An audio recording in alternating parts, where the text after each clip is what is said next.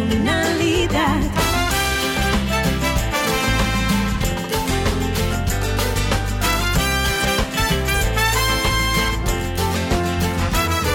Un careo con habilidad, encuentro e interrogatorio. Un careo con agilidad. Para lo importante y notorio.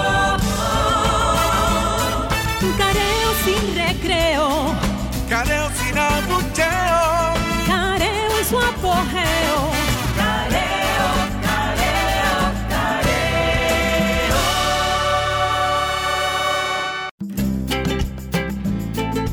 Buenos días, República Dominicana. Soy José Eliseo Almanzar y esto es Careo Semanal, dando las gracias a Dios porque nos permite estar aquí una vez más con ustedes, como todos los sábados. Y a ustedes que nos hacen el honor de sintonizarnos por esta 106.5 Sol FM, de vernos en YouTube, en el canal de Sol 106.5 FM y en nuestro canal Careo Semanal, saludando a mi querido compañero de labores, Luis José Polanco. Muy buenos días, Eliseo Almanzar. Como todos los sábados, aquí estamos tratando de brindar una visión diferente, un punto de vista eh, diferente a lo que normalmente observamos todos los dominicanos en todos los programas eh, de opinión, programas de, de, de todo, todas las cosas que nosotros vemos durante todo el tiempo, durante toda la semana, nos, nos viven bombardeando de todas las ideas y todo eso.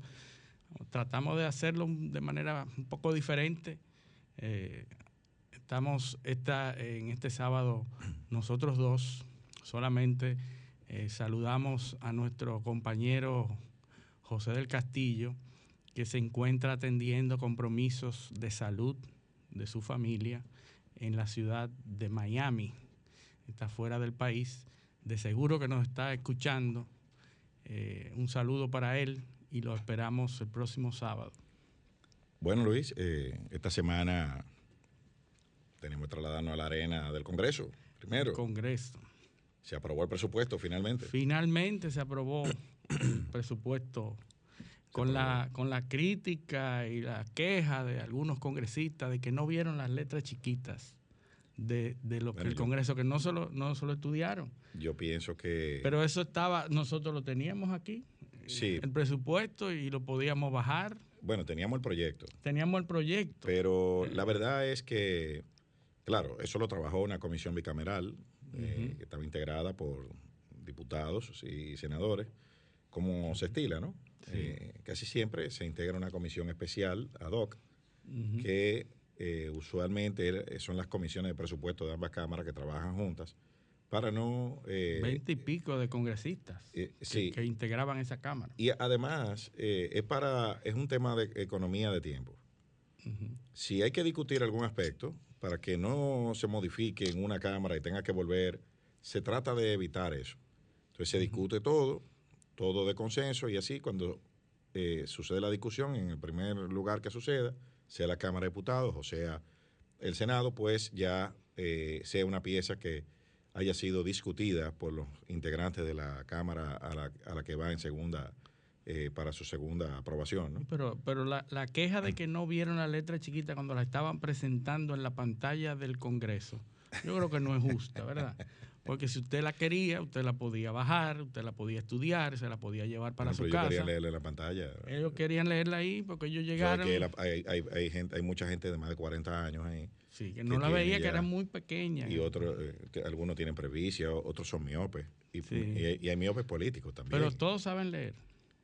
sí, bueno, ese- yo entiendo que sí, que sabe leer todos. Bueno. Esa es la... Ahí el detalle. Entonces, bueno, lo que pasa es que saber leer, eh, no es lo mismo saber leer que tener un nivel eh, De decente de lectura, comprensiva. Exacto. y cosas que están redactadas en lenguaje técnico, como el presupuesto. O sea, eh, hay que hacer un, un esfuerzo para entender algunas cosas, cómo funciona el Estado. Yo O sea, creo que, los- el, uso, el uso del barrilito pudiera ser muy bien, mucho provecho en, en ese sentido, porque tú puedes contratar, aunque sea de manera puntual, un técnico que sepa de los asuntos que usted va a comprometer su voto en el Senado o en o en la Bueno, Cámara de Diputados. Es que, es que es un tema mira, eh, eh, y qué bueno que tú tocas ese, ese tema del, del barrilito. Y, ¿Qué es lo que sucede? Cuando, cuando usted ve el detalle del, de los presupuestos de las, de las cámaras legislativas, eh, se da cuenta de que la asesoría, eh, o sea, las partidas de asesoría, la verdad es que son ridículas. Eh, eh, o sea, tú no puedes buscar... Eso denota o, que el, o que el congresista sabe mucho de todos esos temas no y no necesita no, o que no al, que al asesor. O O, que, o que no quieren que sepan. bueno, Porque eh, es así, o sea, tú tienes que tener, eh, porque esto es una cuestión de recursos. sí. O sea, tú no puedes, por ejemplo, ¿qué, qué nos pasa a nosotros? Bueno, que, que la partida, las partidas del presupuesto de educación, probablemente, pues como teníamos necesidades primarias básicas, donde no, no había escuela, no había comida en las escuelas, no había... Entonces, primero tú tienes que asegurar eso, antes de enfocarte en lo que es la calidad, elevar el nivel de los contenidos, etcétera. Entonces, aquí hay un, aquí hay un tema, y es que realmente hablamos mucho del barrilito, pero el equipo de trabajo de un congresista de aquí, si usted lo compara con otros países, aquí nos gusta mucho hablar de Estados Unidos, y- de- sí. pero un, por ejemplo, un senador en los Estados Unidos tiene un staff de más de casi 40 personas. de, de primera calidad, de primer orden. Ahí hay scholars, o sea, ahí hay gente que son de de universidades. universidades de renombre eh, que ganan como salario base unos 150 mil dólares, es, más o menos. es un prestigio para esos profesionales decir que pertenecen a la oficina técnica de tal o cual Claro. senador Y- o congresista. Y hay diferentes niveles. Por ejemplo, hay asesoría, hay asesores de congresistas específicos, pero hay asesores de comisiones y hay asesores de la Cámara completa. O sea, es, es por, es por nivel y por eso es que cuando una ley entra ahí, y esa ley la han trabajado un equipo de expertos eh, que son, o sea, eh, formados en la materia, gente que tiene 15 años, 20 años eh, en, en eso que ha, que ha escrito, Claro, bueno, de todo. O sea, eh, eso es una carrera así el, es. el- el manejo legislativo interno. Entonces nosotros no queremos ninguna de las dos. Bueno, sobre todo la oposición, porque se supone que el gobierno cuenta para la preparación de ese documento, de ese presupuesto, cuenta con una cantidad de, técnicos que están en los ministerios y que están en las oficinas del, del gobierno, que han preparado eso y tienen conocimiento pleno de eso. Ahora, la oposición o los demás partidos deben tener esos técnicos que le digan, mira, aquí hay un problema, aquí hay esto, y señalar y hacer uso político de esa información técnica, pero si no tienen el uso técnico de eso, no van a hacer ninguna buena oposición. Bueno, el, el- otra cosa es que el Congreso, eh, en los últimos tres, cuatro periodos, o sea, no ha habido un equilibrio eh, en, el, en el número de legisladores. Siempre el que ha estado en el poder ha tenido una mayoría que le permite aprobar eh, lo que quiera o ejecutar su agenda y entonces eso también posibilita que se apruebe eh, rápidamente sin mucha discusión el presupuesto. Y eso habla de la percepción de la población en general de que los partidos y los eh, que los partidos políticos y que el gobierno debe ser presidencialista. La gente vota por el presidente, la gente vota por el liderazgo. No hemos salido de esos de esos conceptos desde la era de Trujillo, en donde el, el caudillismo se imponía y donde la gente vota masivamente por el líder, por el presidente, no vota por el, por el senador que entienden que va a hacer mejor trabajo por la provincia, vota por el partido que está arriba y que quiere que gobierne. Bueno, eso, eso, eso paulatinamente irá cambiando porque ya eh, las elecciones son preferenciales prácticamente en todos los niveles. O sea, la, la votación es personal. Eh, vimos como en el proceso electoral pasado, pues lo municipal se dividió, aunque subsistió el arrastre a nivel municipal para el alcalde, que ya fue, por cierto, en una En sentencia, una sentencia del reciente del Tribunal Tribunal Constitucional, pues fue ya también eliminado, ¿no? Ahora, Sí, de manera que ya no hay instancias en donde haya arrastre Y- en ninguna de las Y podrá haber un mayor equilibrio eh, en las, entre las salas capitulares y los alcaldes, que es lo que se quiere, que haya un sistema de, de, de contra- de pesos y contrapesos. en, todo, en los niveles de gobernanza. Y eso eh, eh, va a llegar ahora al nivel municipal. Llegó al Congreso porque si tú te fijas, al separar las elecciones, la composición en el Senado es eh, abrumadoramente mayoritaria a favor del PRM, pero en la Cámara de Diputados no es así, es un poco más equilibrada, porque ahí fue el voto, ahí es el voto preferencial y hay unos sistemas de conteo, como es el método de Hunt, que favorece al, al, o sea, equilibra más, vamos a decir, no que favorece. En función de la cantidad de votos. Exactamente, en función de la cantidad de votos. Eso mismo se va a producir a nivel municipal ahora, donde podrá haber un partido que tenga un mayor número de alcaldes, pero otro tendrá mayor número de regidores. Eh, y entonces habrá que llevar los niveles de, de, eh, los pactos ahora van a, van a ser mucho más, eh, van a cobrar mucho más importancia porque se van a dar en todos los niveles ya. Se van a dar. no obstante, hay que cambiar la cultura de las personas, porque hay gente que aunque haya esa previsión en la, en la parte electoral del no arrastre, en la mente, en la cultura de las personas, de los votantes, si sigue el caudillismo, va a votar por el que diga el caudillo sin pensar, por el que esté del color del partido, independientemente de que lo conozca o no. Bueno, que en la, en la, en la del dominicano eh, todavía eso, pero irá cambiando porque es un proceso de educación. Los partidos políticos en, este país no son democráticos. porque, porque el votante no es, el votante no es demócrata. No, no, no, no tiene, concepto de lo que es la democracia. Bueno, pero a lo interno de los partidos hay poca democracia bueno, pero eh, la crisis, la crisis que nosotros estamos viendo, por ejemplo, en el PLD, es fruto de la, de la mentalidad no democrática. Del abandono de la democracia del partido PLD. No, es que, nunca hubo. Es que el PLD nunca fue democrático. Ese, ese es el gran. Eh, eh, esa fue, podríamos decir, la, la gran falencia, ¿no? De, de Bosch, quizás, que, que, fue lo estructuró. Bosch estructuró el PLD eh, montándose en una. En, un. Vamos a decir, en, en una estructura, Una plataforma. Una plataforma, más bien, gracias, de partido de izquierda, de izquierda radical. Donde eso no era una variable a, considerar. Era el momento geopolítico que lo mm. determinaba. El PLD se funda en el 73, plena Guerra Fría. En la Guerra Fría. Entonces... Eh, de, eso lo acusan para, para su derrocamiento. Exactamente. y, él, y él valida históricamente a quienes lo acusaron de eso porque funda un partido con una estructura marxista. Sí, sí, incluso los símbolos que se utilizaban, la gorra, la, estrella. La estrella, o sea, eran, símbolos, eh, eh, eh, de esa de Muy relacionados con eso. Y la estructura del PLD, cuadro, círculo de estudio, era, eran... Muy parecida a los del Partido Comunista. Y que era, producir una élite de privilegiados culturalmente. ahí, ahí hay mucho, eh, mucho marxismo, eh, mucha de la teoría de Antonio Gramsci, de la hegemonía cultural, de dominar la narrativa, de situarse eh, por encima, ¿entiendes? Eso, eso fue lo que originó el, originó el PLD.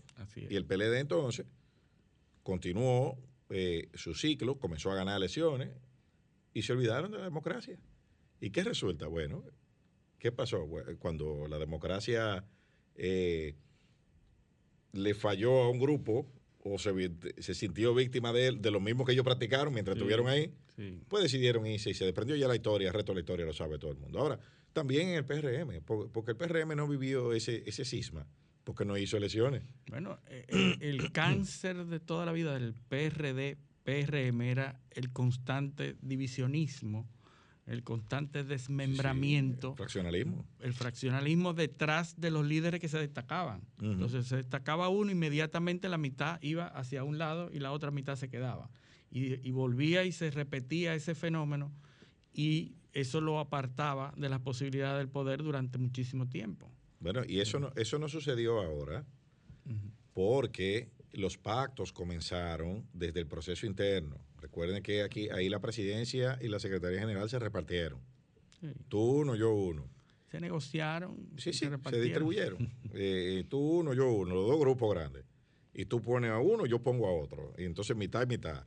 Y así fueron, pero Cuando llegó el momento de, en el cual se podía producir algún conflicto, decidieron no hacer ninguna elección. O sea, la primaria a, nivel a nivel municipal, congresual, eso fue, no, se, no se dieron se reservaron los puestos importantes y se quedaron ahí. Bueno, se reservaron, recuerda que al PRM lo llevaron al Tribunal Superior Electoral porque se reservó todas las candidaturas en determinados niveles y querían hacer primaria en una, toda la primaria concentrarla en un solo nivel, que era el nivel de los regidores.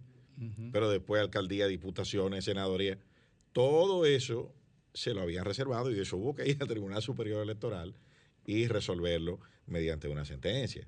O sea que no había la intención de someterse al escrutinio de nadie, ni a la base eh, preguntarle nada a la base. Quiere decir que nos falta mucho en términos de los dos partidos principales, que a pesar de que se disputa quién es la segunda fuerza, pero está claro que los dos partidos más importantes de la República Dominicana, en términos de, la última las últimas elecciones, es el PRM y el PLD.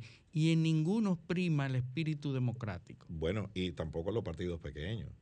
porque, porque el presidente Fernández se ha ido a fundar un partido que lo menos que tiene son las siglas de su nombre. Como el EFP. Y donde, donde, donde ahí yo no veo que han elegido a nadie. O sea, yo como que no veo cuál es la. Y veo que todo se monta en torno a él, sin hacer primaria, sin que haya liderazgo alterno. O sea, todo está estructurado alrededor de él y su figura yo no veo cuál es la cultura democrática. pero tampoco la veo en el Partido Reformista. Pero hay no la veo en el PRD. Ninguno, en ninguno. Tienes razón. Y, bueno, ahora ellos. Ni en Alianza País la veo yo. Yo veo que Guillermo Moreno, presidente vitalicio. Vitalicio, de sí. Y, eh, por lo menos al nivel presidencial no. Pero ahora hacen unos congresos en donde se habla de eso. Por lo menos se habla y vamos a ver los, los resultados de esos dos congresos, el Congreso del PLD. Pero yo hablo para las generaciones futuras, no para la de ellos. Y la Fuerza del Pueblo también está inmersa en un congreso. digital, por cierto. Digital. Veo que Franklin Almeida es el coordinador del Congreso Digital de la Fuerza del Pueblo. muy, muy apto y muy sabe mucho de eso. Sí, una persona que se caracteriza por su pensamiento progresista y moderno. Digital. Sí. es así. Pero bueno, eh, eh, eso es lo que hay. Eh, Luis, vamos a, pasar a un, tema. Eh, esta semana también vimos el informe de Standard Poor's. Standard Poor's. Eh, Interesante. Tú sabes que es eh, Poor's en 1860, Barnum Poor. Tú sabes que en, en, el 1860 la única y la más importante actividad económica de los Estados Unidos eran los ferrocarriles. Ahí se estaban haciendo todos los ferrocarriles desde todas las vías, desde cada pueblo a cada pueblo había una empresa de ferrocarriles y era como los bancos de ahora. O sea, la empresa del ferrocarril era tan importante como las empresas financieras. Y entonces hubo este señor, Poor, eh, Barnum Poor, que hizo un libro o un informe en donde hablaba de cuáles eran las el estado financiero de cada una de las empresas de los ferrocarriles. Y decía, fulano está invirtiendo mucho, perdió allí, no pudo hacer esto. Y entonces la gente lo referenciaba para las inversiones en las empresas de los ferrocarriles. Y eso se mantuvo como el indicador de esas empresas, el indicador financiero de esas empresas.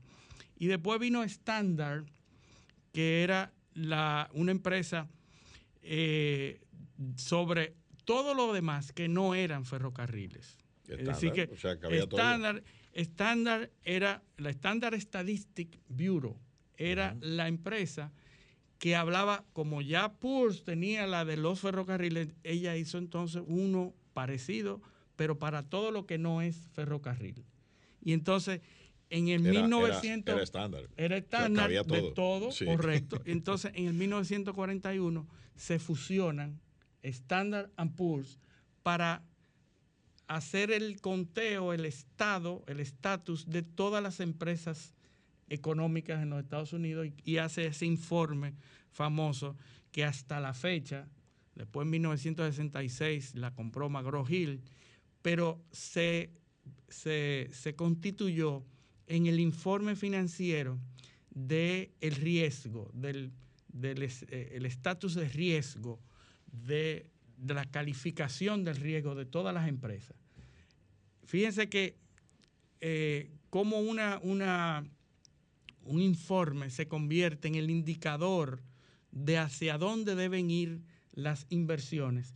Y en el día de hoy, eh, Standard Poor's junto a Moody o, Finch, eh, que son las tres más importantes, mantienen el 95% de todas las inversiones, eh, el, el liderazgo va más bien, de todo lo que son inversiones en la bolsa. Entonces, es muy importante que nosotros como país, y, están todos los países calificados ahí, muy importante que Standard Poor's, eh, cuando se refiere a la República Dominicana, nos haya colocado en un estatus de BB menos.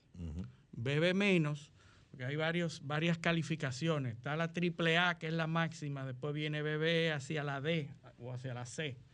y República Dominicana se mantiene en una calificación de BB menos que la mantuvo, porque nosotros hemos estado... Eh, esto te iba a decir que de los pocos países de Latinoamérica que, se ha mantenido... Al menos mantuvo su, su, calificación. lo cual habla muy, muy bien de la fortaleza de la economía dominicana, que a pesar del, choque que ha recibido. Claro, y, y el último informe fue en mayo y mantuvimos la misma calificación. Lo único que ahora varía un poco el, el outlook, es el panorama, lo que se prevé. Y, las previsiones son o positivas o negativas. Nosotros estamos en una calificación de negativa, como muchos países más. Porque por la pandemia, la pandemia obviamente impacta económicamente eh, todos los países, ha impactado económicamente todos los países y esa calificadora de riesgo dice que el outlook puede es negativo y que tiene inminentemente que abocarse a una reforma fiscal. Claro, nosotros, nosotros teníamos ese, ese, ese problema de baja presión fiscal. De hecho, que eh, habíamos estado arrastrando. De hecho, es la segunda o tercera más baja de Latinoamérica. Así es. Eh, teníamos ese problema. Entonces, hay, hay, una, hay aquí un juego de lógica. Porque por un lado se construye una narrativa de que el gobierno de aquí, eh, que hay dispendio, que, gasta mucho, pero ¿qué resulta? Que tú tienes la presión, la presión fiscal más baja y uno de los déficits más bajos de Latinoamérica. Entonces tú no puedes ser el que más, eh, el que más gasta. Eh, o sea, tú eres al revés, tú eres el que menos gasta. Porque tú recibes menos dinero, te endeuda menos y tienes menos déficit que el resto de los países latinoamericanos. Así es. ahora bien, nosotros teníamos o tenemos que resolver ese problema. Ya de hecho está planteado en la Estrategia Nacional de Desarrollo. Hay una ley de Estrategia Nacional de Desarrollo que tiene unos objetivos quinquenales para eh, ir elevando la presión, la presión eh, fiscal. Que es inminente. ¿Qué sucede? Nosotros estamos cuatro o cinco puntos por debajo de donde debimos haber estado y donde como sociedad nos comprometimos a estar a través de esa ley de Estrategia Nacional de Desarrollo. Y ahí comienza todo nuestro problema viene conectado el pacto, el déficit eléctrico, que hay que resolverlo mediante un pacto eléctrico, ese pacto que regule para, para conjurar esos déficits, porque hay una, un, una proporción importantísima de nuestra deuda que viene originada por el déficit en el sector eléctrico. Y eso hay que ponerle, ponerle fin. El otro pacto que viene derivado de esa estrategia es el pacto laboral, nosotros no podemos seguir con uno de los tres salarios más bajos de América Latina. Así es. O sea, eh, eh, pero para eso hay que reformar el cuerpo legislativo, número uno, y dos, o sea, el ambiente laboral en sentido general en República Americana. Eh, aquí la última negociación sectorial que se dio importante fue la que, la que trajo como consecuencia el Código de Trabajo que es del año 1992. Ya estamos en el 2020. O sea, es una legislación que tiene 28 años. El país, la, la base y la economía de este país ha dado un giro de 180 grados en estos últimos, en, estos 28 años. Y son compromisos que la República Dominicana había estado dilatando, dilatando, y que son tareas pendientes, como tú bien dices, de cosas que son inminentes, que nosotros tenemos necesariamente, que la habíamos estado dilatando por el crecimiento económico que, que, habíamos experimentado en los últimos años y que nos habían permitido dilatar esos compromisos. No estaba saliendo bien haciéndolo mal. No estaba saliendo bien a pesar de que era, era inminente que debíamos haber hecho esa reforma fiscal, por ejemplo, uh -huh. pero con ese crecimiento económico que se experimentó, pudimos dilatar eso más imagino Entonces, que por cuestiones políticas. Claro, porque nadie quiere asumir e-, ese costo. Eso es un costo ni, político ni, elevado. Ni el ciudadano quiere que lo, que, lo, que lo fiscalicen más o que lo graben más. Ni los empresarios quieren que lo graben más. Nadie quiere. Nadie y el quiere. gobierno no quiere asumir el costo sí, porque, político. Nadie quiere. Porque los ciudadanos entienden que es el gobierno que está presionando fiscalmente. Y también porque, bueno, que se lo roban, que lo votan, que, bueno, Exacto. todo eso. Todo lo que viene. Todo, pero, todo lo que viene añadido, porque es que no es más que lo que se usa para reafirmar esa conducta que tenemos, o sea, su nombre lo dice, impuestos. Nadie quiere pagar impuestos. Nadie. Benjamin Franklin lo decía. Hay dos cosas que de las que nadie escapa en la vida, que son la, la muerte, la y, los muerte y los impuestos. Entonces, entonces, Luis, hay un tema el, que, que del, de la sostenibilidad fiscal. ¿Qué, ¿Qué, es lo que ha sucedido este año? Sí, pero que antes que entre ah, en bueno. eso, es, el Standard Poor's habla en ese mismo informe que nos califica de la necesidad que tiene este gobierno con la composición del Senado que tiene, con esa mayoría del Senado, a que debe inminentemente abocarse a una reforma claro, fiscal. claro. Es obligatorio y el mismo Incluso informe lo fecha. está diciendo. Le pone fecha. Y le pone fecha. O sea, que ya, le dicen, mire, ya. Ustedes tienen que hacer esto. Eh, esto, esto, si no lo hacen en, en el 2021. Esa eh, calificación no se va a poder mantener. Eh, exacto, no van a poder mantener lo que, lo que tienen. Entonces, ¿qué, qué sucede? ¿Por qué se acelera todo esto? Bueno, porque se aceleró el ritmo de endeudamiento en este año. Así es. O sea, los pronósticos de endeudamiento que había para República Dominicana eran probablemente el 50% de lo que se, se terminó Sí, tomando sí. prestado. Eh, nosotros teníamos un, un endeudamiento que los que lo hablan esas mismas calificadoras de un 46, 48 y está a nivel de 56, 58. claro, pero esa es la del sector público no financiero. No financiero. Pero cuando tú le sumas deuda, consolidando la deuda del Banco Central de, lo, de, de la crisis bancaria, la deuda se mete casi en 70% ya. Eh, eh, 60 casi y pico por ciento. Entonces, ya está llegando a un nivel de, eh, de, de insostenibilidad. Nosotros el 2020 probablemente podremos, bueno, 21, perdón, podremos manejarlo, pero si no se hacen las reformas en el 2021, el 2022 va a ser manejable.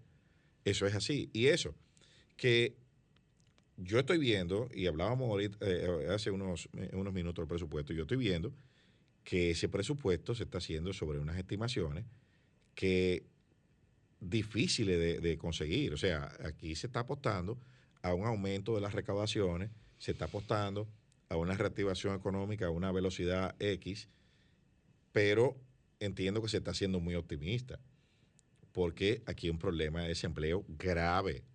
Y, y- y la caída, la- el retiro de los programas o la reestructuración de los programas necesariamente no será, va a ser tendente a dárselo a la menor cantidad de gente posible. O sea que habrá algunos que se van a quedar sin nada. Así es. Eso es, eso es así. ¿eh? Entonces, tú tienes los, los programas eh, FASE, Quédate en casa, todos esos programas de asistencia tenían dos objetivos. Mantener la producción y evitar la caída de la demanda agregada de bienes y servicios. Mantener la rueda moviéndose.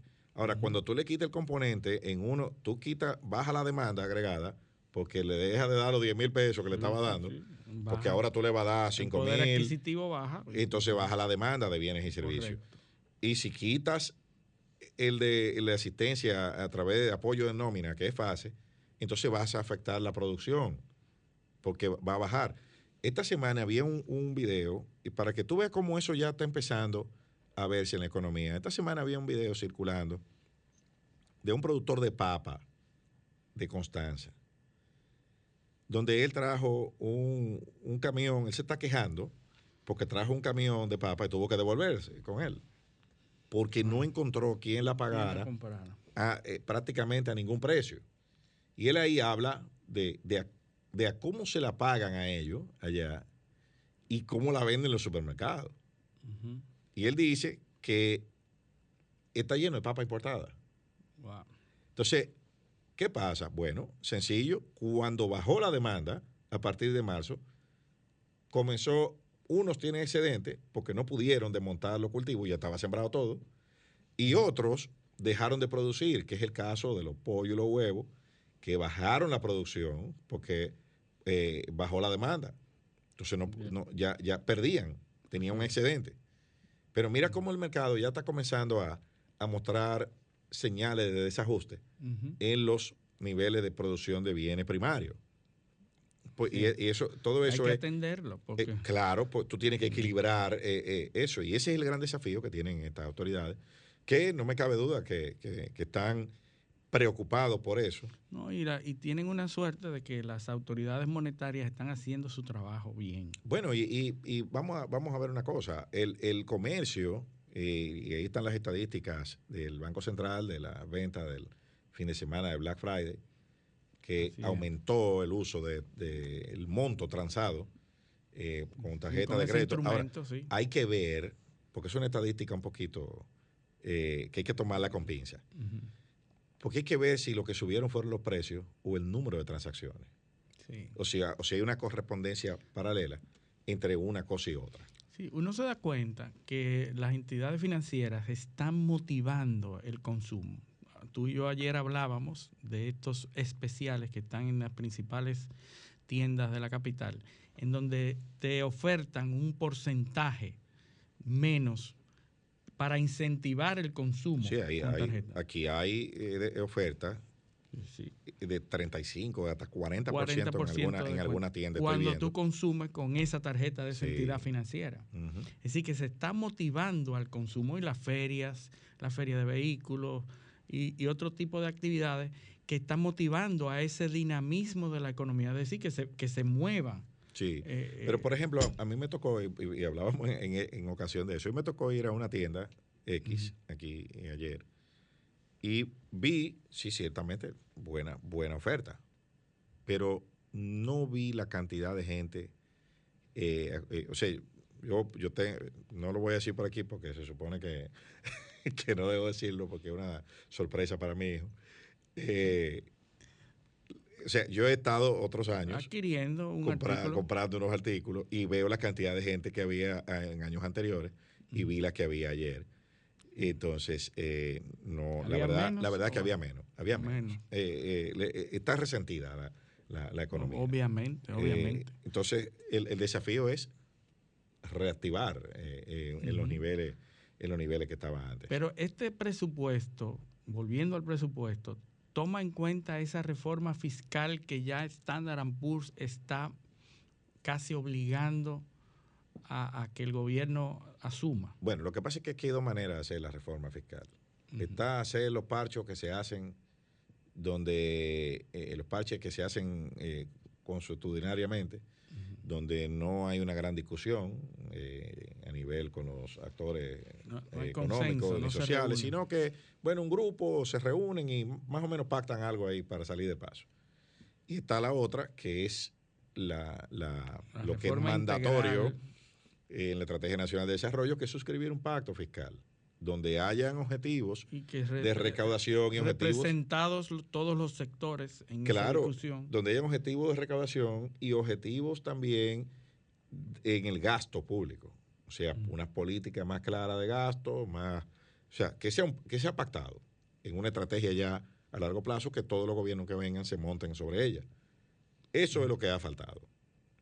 No se ha hecho así. Yo no sé, yo no sé si en el año, el año que viene eso se pueda dar. Porque primero hay que salir del pacto eléctrico. Porque esa, eso, eso tiene mucho que ver con lo que es la calidad del gasto del gobierno. Tú primero tienes que resolver eso. Entonces después abocarte a discutir lo otro. Entonces, eh, eh, yo no sé, por ejemplo... El problema eléctrico es apremiante, eso hay que resolver. Por ejemplo, si tú terminas la discusión, sí, claro, el problema eléctrico, probablemente el de generación está resuelto con Punta Catalina, pero falta el de distribución que es donde está la pérdida. Se tú pierdes el 20% de la energía que sirve el generador, es eh, una pérdida en redes eh, demasiado grande. Y eso lleva una inversión enorme de recursos y tiempo. Entonces, ahí viene esa, esa discusión. Después que termine, eh, se termine esa discusión, entonces iremos al, al- a discutir lo que es el, el tema del pacto fiscal. Pero suponte tú que terminemos en, en el primer eh, eh, cuatrimestre del año de resolver la parte eléctrica, siendo optimistas. Y entonces ahí abocarnos en la segunda mitad del año a discutir el pacto fiscal. Habrá tiempo para discutirlo Bueno. en, en- en unos meses. El pacto eléctrico tiene años discutiéndose.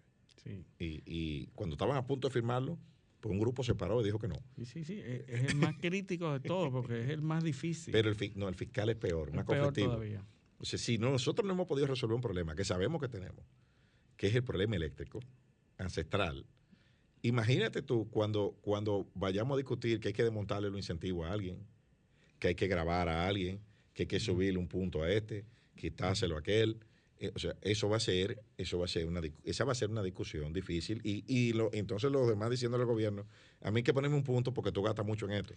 Mí- Pero- ¿Entiendes? O sea, es así, eso va a ser difícil. Eliseo, pero no hay mejor momento que este que está en su apogeo, un nuevo gobierno con un índice de aceptación tal, incluso el sector financiero, el sector eh, privado está en sus mejores momentos con el gobierno. Bueno, lo- eh, eh, eso, eso es cierto. Ahora, y también entender que lo que está en juego es precisamente lo que están cuidando quienes no quieren que lo graben. Porque si no lo graban, lo que ellos tienen no va a valer nada.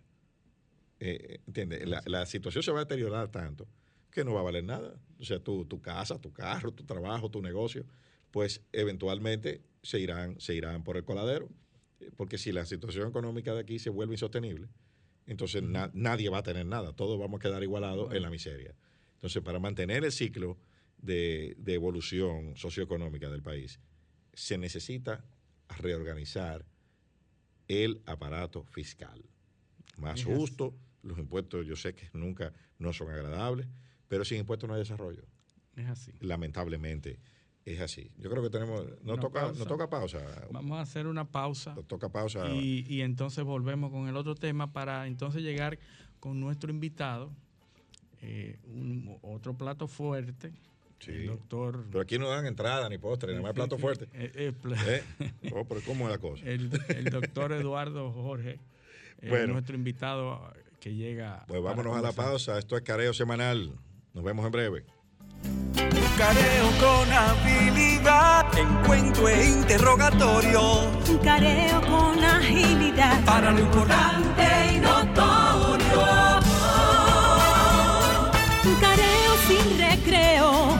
Careo sin abucheo. Careo en su apogeo. Careo, careo, careo. Sol 106.5, una estación del grupo RCC Miria.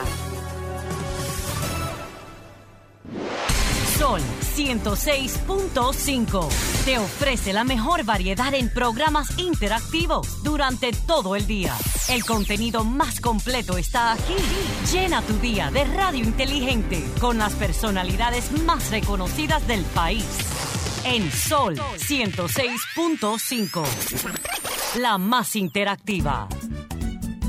Soy de esta tierra caribe, alma que vive en un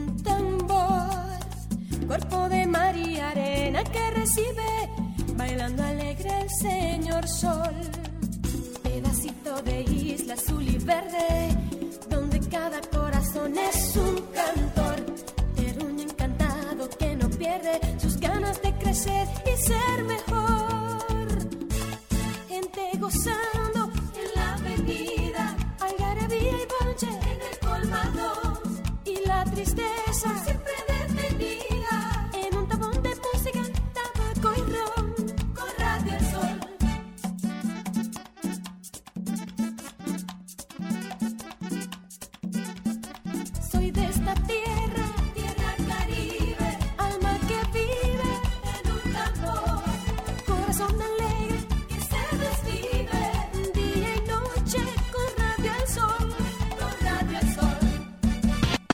www.solfm.com. Diseñada para que cualquier ciudadano del planeta conecte con la más variada programación de la radio dominicana. Sol, Sol la más interactiva. Sol 106.5. La más interactiva. Un careo con habilidad, encuentro e interrogatorio. Un careo con agilidad. Para lo importante y notorio. Un careo sin recreo. Careo sin abucheo. Careo y su apogeo.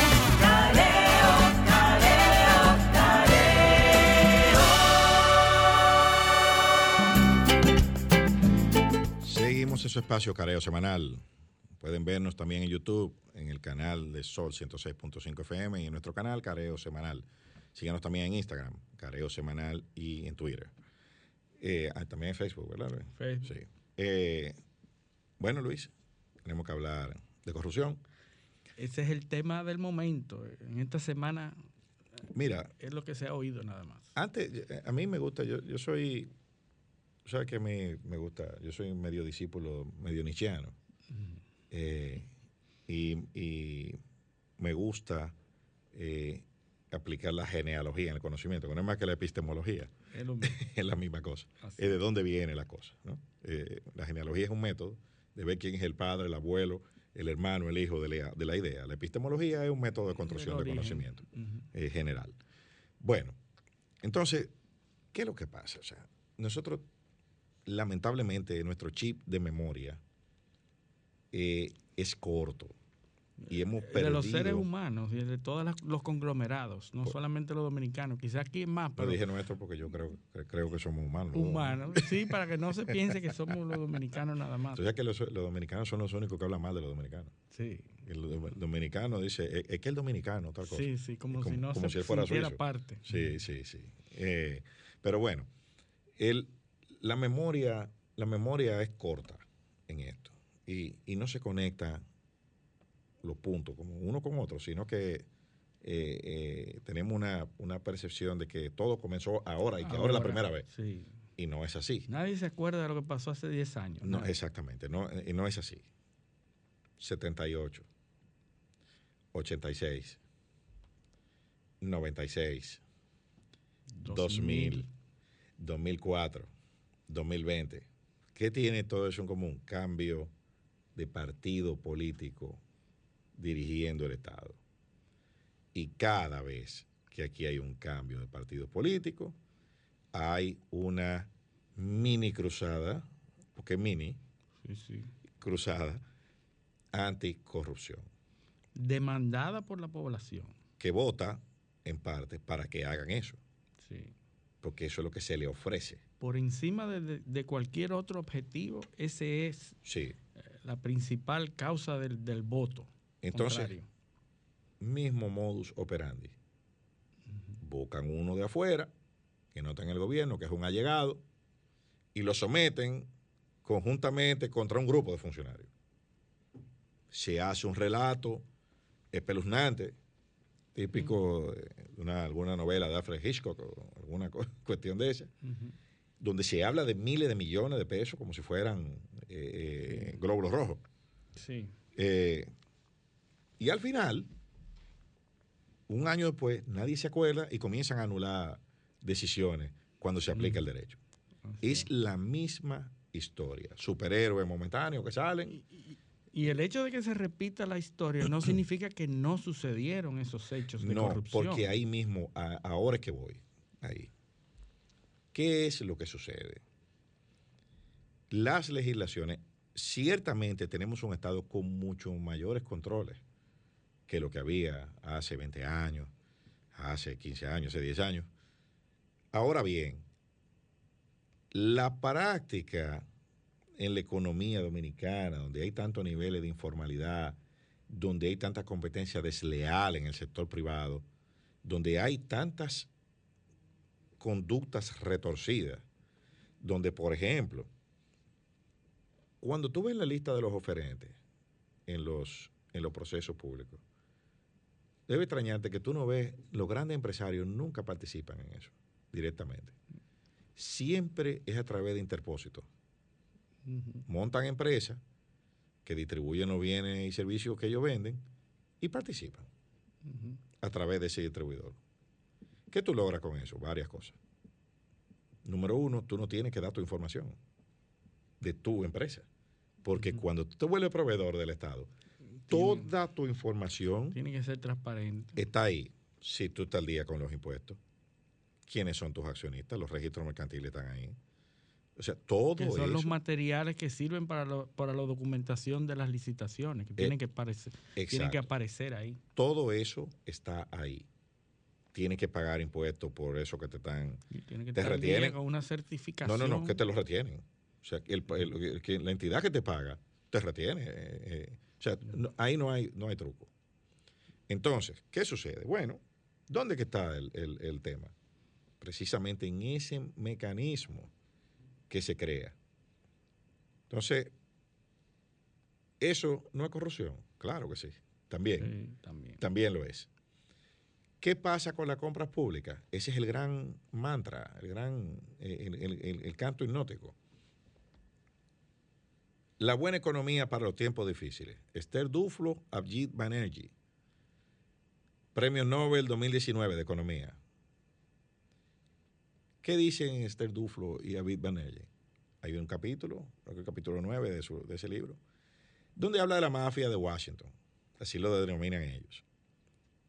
¿Dónde, ¿Cómo ellos, eh, a qué llaman ellos la mafia de Washington? O oh, al sistema de compras públicas del gobierno de Estados Unidos donde todas las ayudas, todas las canalizaciones que se hacen de, asistencia internacional, de negocios internacionales, de cooperación internacional, siempre los suplidores de todos los, de todos los bienes y servicios que, los Estados Unidos eh, provee a través de esos mecanismos, que, son ventas, son ventas, ¿eh? O sea, el gobierno te financia, pero, pero para que se lo compre a, a un grupo de compañías que ya ellos precalificaron.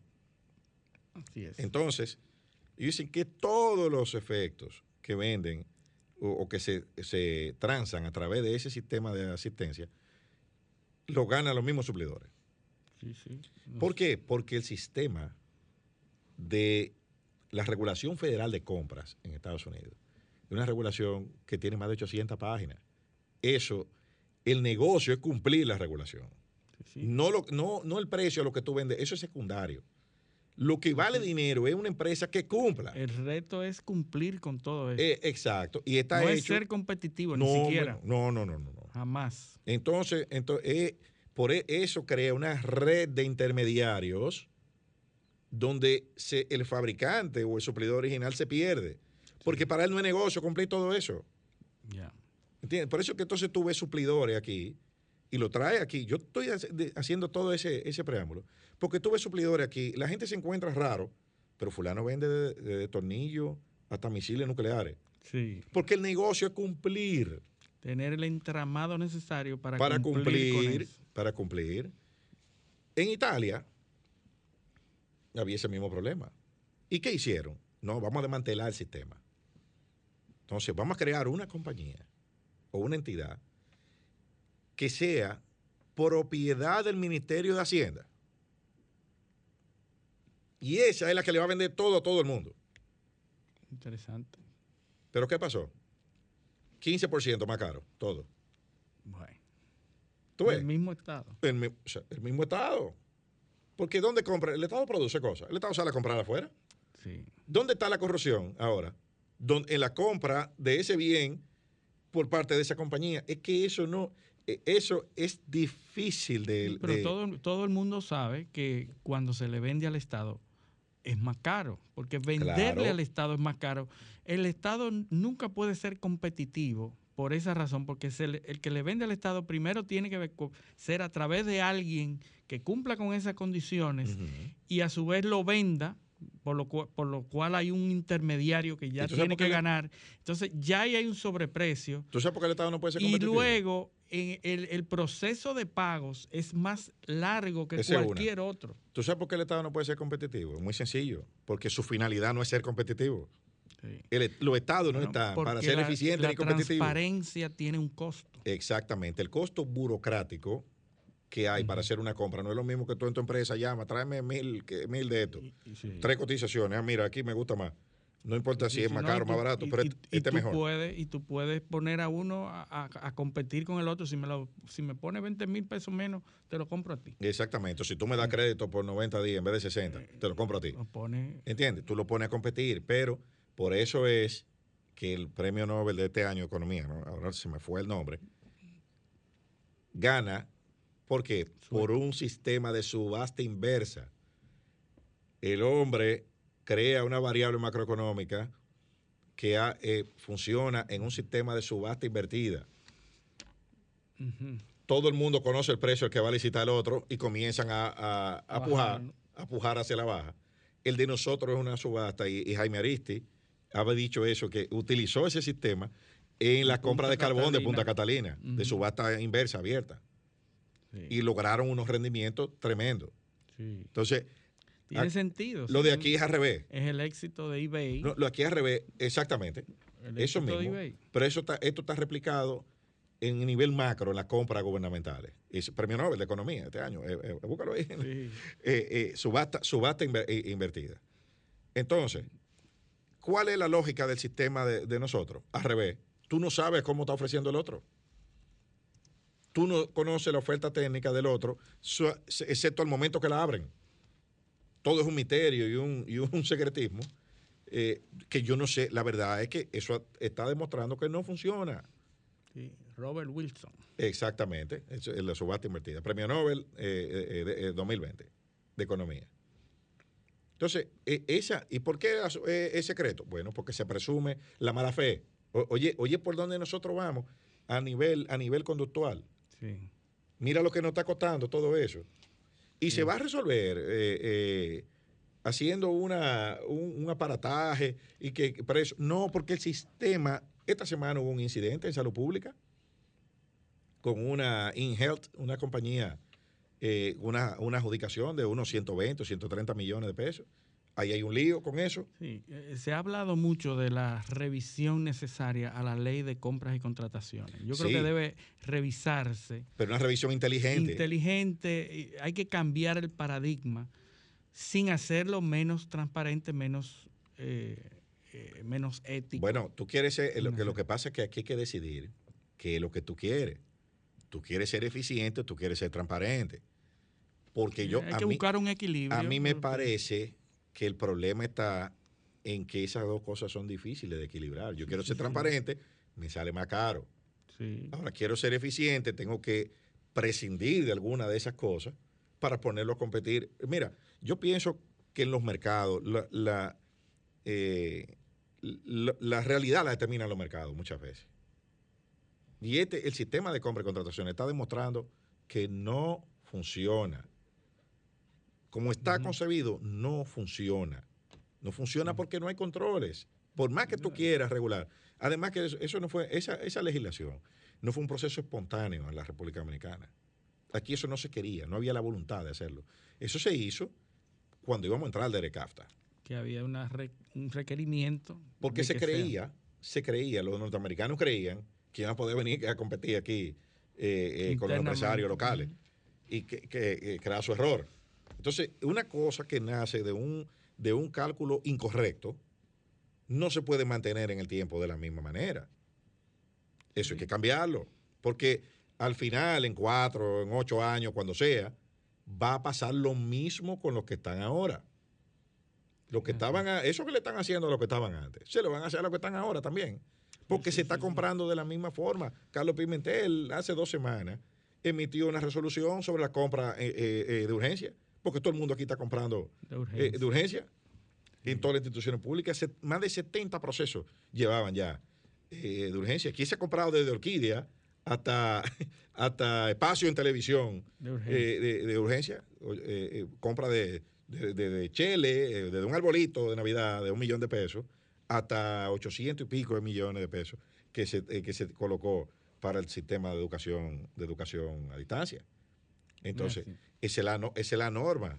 Todo el mundo está mandando, mandando de urgencia. Sí, es, es correcto. Ahora, vuelvo y repito, esas estructuras que deben ser revisadas han permitido un grado de corrupción porque esas, esas plataformas, esas estructuras que se crean para proveer al Estado son las que se hacen a, a, imagen y semejanza de lo que necesita el Estado. Y obviamente los niveles de discrecionalidad del funcionario para elegir una u otra compra permanece ahí. Y, y, yo no sé cómo se podrá evitar ese tipo de cosas si no se, ha, si no se hace un cambio radical al proceso de compras y contrataciones. Pero eso siempre va a existir. Lo que hay que tratar es de poner las normas y las reglas de manera que los allegados no, que vamos, ¿tú sabes lo que no, vamos tengan, a tener no tengan ese, ese problema, porque de que hubo corrupción, hubo corrupción y la gente lo, lo, lo, lo, lo hablaba a voces y lo gritaba a voces de que había corrupción. Sí, vamos, a traer a, vamos a traer a nuestro amigo Ray Reyes, Ray. Eh, que es especialista en eso. Eso en, en, la, en compra y contrataciones. El hombre hizo su tesis en eso, en la, reforma, la posible reforma a la ley. Eso, eso es así. Pero en todos los gobiernos ha habido eso. En uh -huh. todos los gobiernos la población reclama eh, la cárcel. Eh, es como, sí, como. Lo queremos preso. Lo ya, queremos preso. Ya resolvieron con eso. Igual que en el Imperio Romano, que la gente se, se, se aglutinaba en los estadios y ponía el dedo preso abajo. Y, y, que le quiten todo. Y que, lo, que quieren pero, sangre. Pero no, no, sin saber si, si, se robaron algo, preso, y que se lo quiten todo. Pero así como el, el, la población pide sangre y pide cabezas, así tienen los gobiernos que hacerla, porque hay que hacerlo. Porque si no lo hacen, entonces no bueno, hay manera pero, de defender, pero, porque eso es un, un, un, un disuasivo, un, di, un, disuasivo para que los propios funcionarios no, no, hagan ese tipo de cosas. ¿Tú estás seguro? Debe serlo, porque si ah, no... De, ah, bueno, ya tú ves, mira cómo estamos pasando. Es, de es a debe serlo. Hay, debe una, serlo. hay una distancia. ¿Tú estás seguro Tiene de eso? que haber ¿O, una disuasión de que mira lo que le pasó a fulano. Si tú quieres lo Ajá, mismo, no, eso. no, no. Tú sabes cómo es que se disuade. Mira lo que se le pasó a fulano. Vamos a hacerlo de esta manera. Sí, porque sí. él le pasó, porque hizo esto y esto. Es, es, esa es la lectura, ¿eh? eh la- o, tú, o tú crees, tú crees que son suizos los que, los que están gobernando. No. Bueno, No. tenemos siempre que apuntar a lo mejor para Ah, bueno, eso es, este es un país aspira- hacia es un adelante. aspiracional, eso es- y yo estoy de acuerdo contigo. Ahora, la lectura no es esa. A fulano lo agarraron porque él hizo tal cosa. Sí, por bobo, Nosotros vamos a hacer, bobo. sí, qué bruto. Eh, eh, me hizo tal ¿Y cosa. cómo se atreve a hacer Sí, esto y yo por eso, por eso que yo, yo hago lo mío, pero yo no compro, yo, yo no hago No, bulla. no, ¿entiendes? Esa es la mentalidad. Esa es la mentalidad, pues tú hablas con muchísima gente y lo sabes. Pero así como se ha corregido y así como no están, así como el Estado no es lo que era en el 86, porque hay muchas más regulaciones. Nosotros lo hemos dicho mucho que el Estado ha mejorado, cambiado. ha cambiado en las normas, en los controles. Ya tú no puedes como funcionar como incumbente de una entidad disponer de 20 millones de manera discrecional. Hay una serie de controles. Así podemos tenerlo en, en ese sector de compras. Hay el sistema de cuenta única Y el también. sistema de cuenta única ya no es discrecional. Incluso el famoso artículo, eh, no, no- no recuerdo cuál era el artículo que disponía que todo el sobrante y todo lo que quedaba y todo lo que sea... Sí, el, el fondo eh, 1401. El fondo 1401 iba para la discrecionalidad del Entonces presidente siempre sobraba exclusivamente y siempre, presupuesto. y siempre sobraba. Claro. Y entonces ya eso, ya eso no existe. No, pero bueno. eh, Entonces, eh, hemos avanzado. Lo único que tenemos que avanzar en la dirección de que este tipo de procesos de compras y contrataciones no se preste a la vagabundería que se ha prestado durante años. Sí, eso, eso, eso es cierto, pero lo que eh, te reitero, o sea, nosotros como sociedad tenemos que plantearnos qué es lo que nosotros queremos. Sí. Un sistema eficiente o poner mucho, mucho, mucho, mucho, mucho controles burocráticos que lo hacen caro y no evitan la corrupción. Está, está demostrado ya que, mira, aquí se han hecho veduría, aquí se ha hecho de todo. Y como quiera, eh, eh, se, se busca, se busca la vuelta.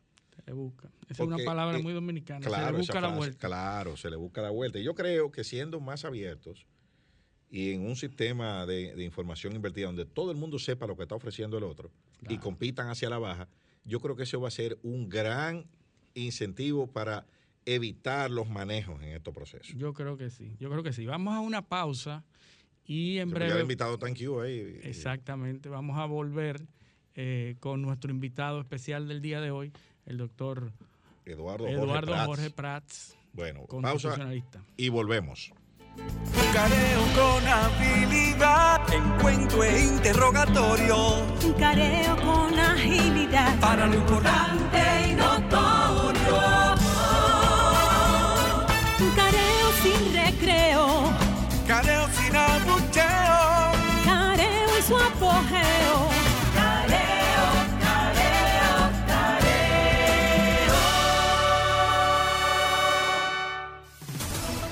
Sol 106.5, una estación del grupo RCC Miria. ¿Quieres sintonizar a Sol desde tu móvil? Descarga ahora la nueva app de Sol. Búscala en tu Google Play o App Store. Sol 106.5, también en tu dispositivo móvil. Somos la más interactiva. Sol 106.5 te ofrece la mejor variedad en programas interactivos durante todo el día. El contenido más completo está aquí. Llena tu día de radio inteligente con las personalidades más reconocidas del país. En Sol 106.5. La más interactiva. So- Somos interacción. Somos radio. So- somos Sol, la más interactiva. Toma mi abrazo que te doy. Toma mis canciones de amor. Toma lo mejor de mí y guárdalo en tu corazón. Para que vivamos juntos bajo este mismo sol. Sol 106.5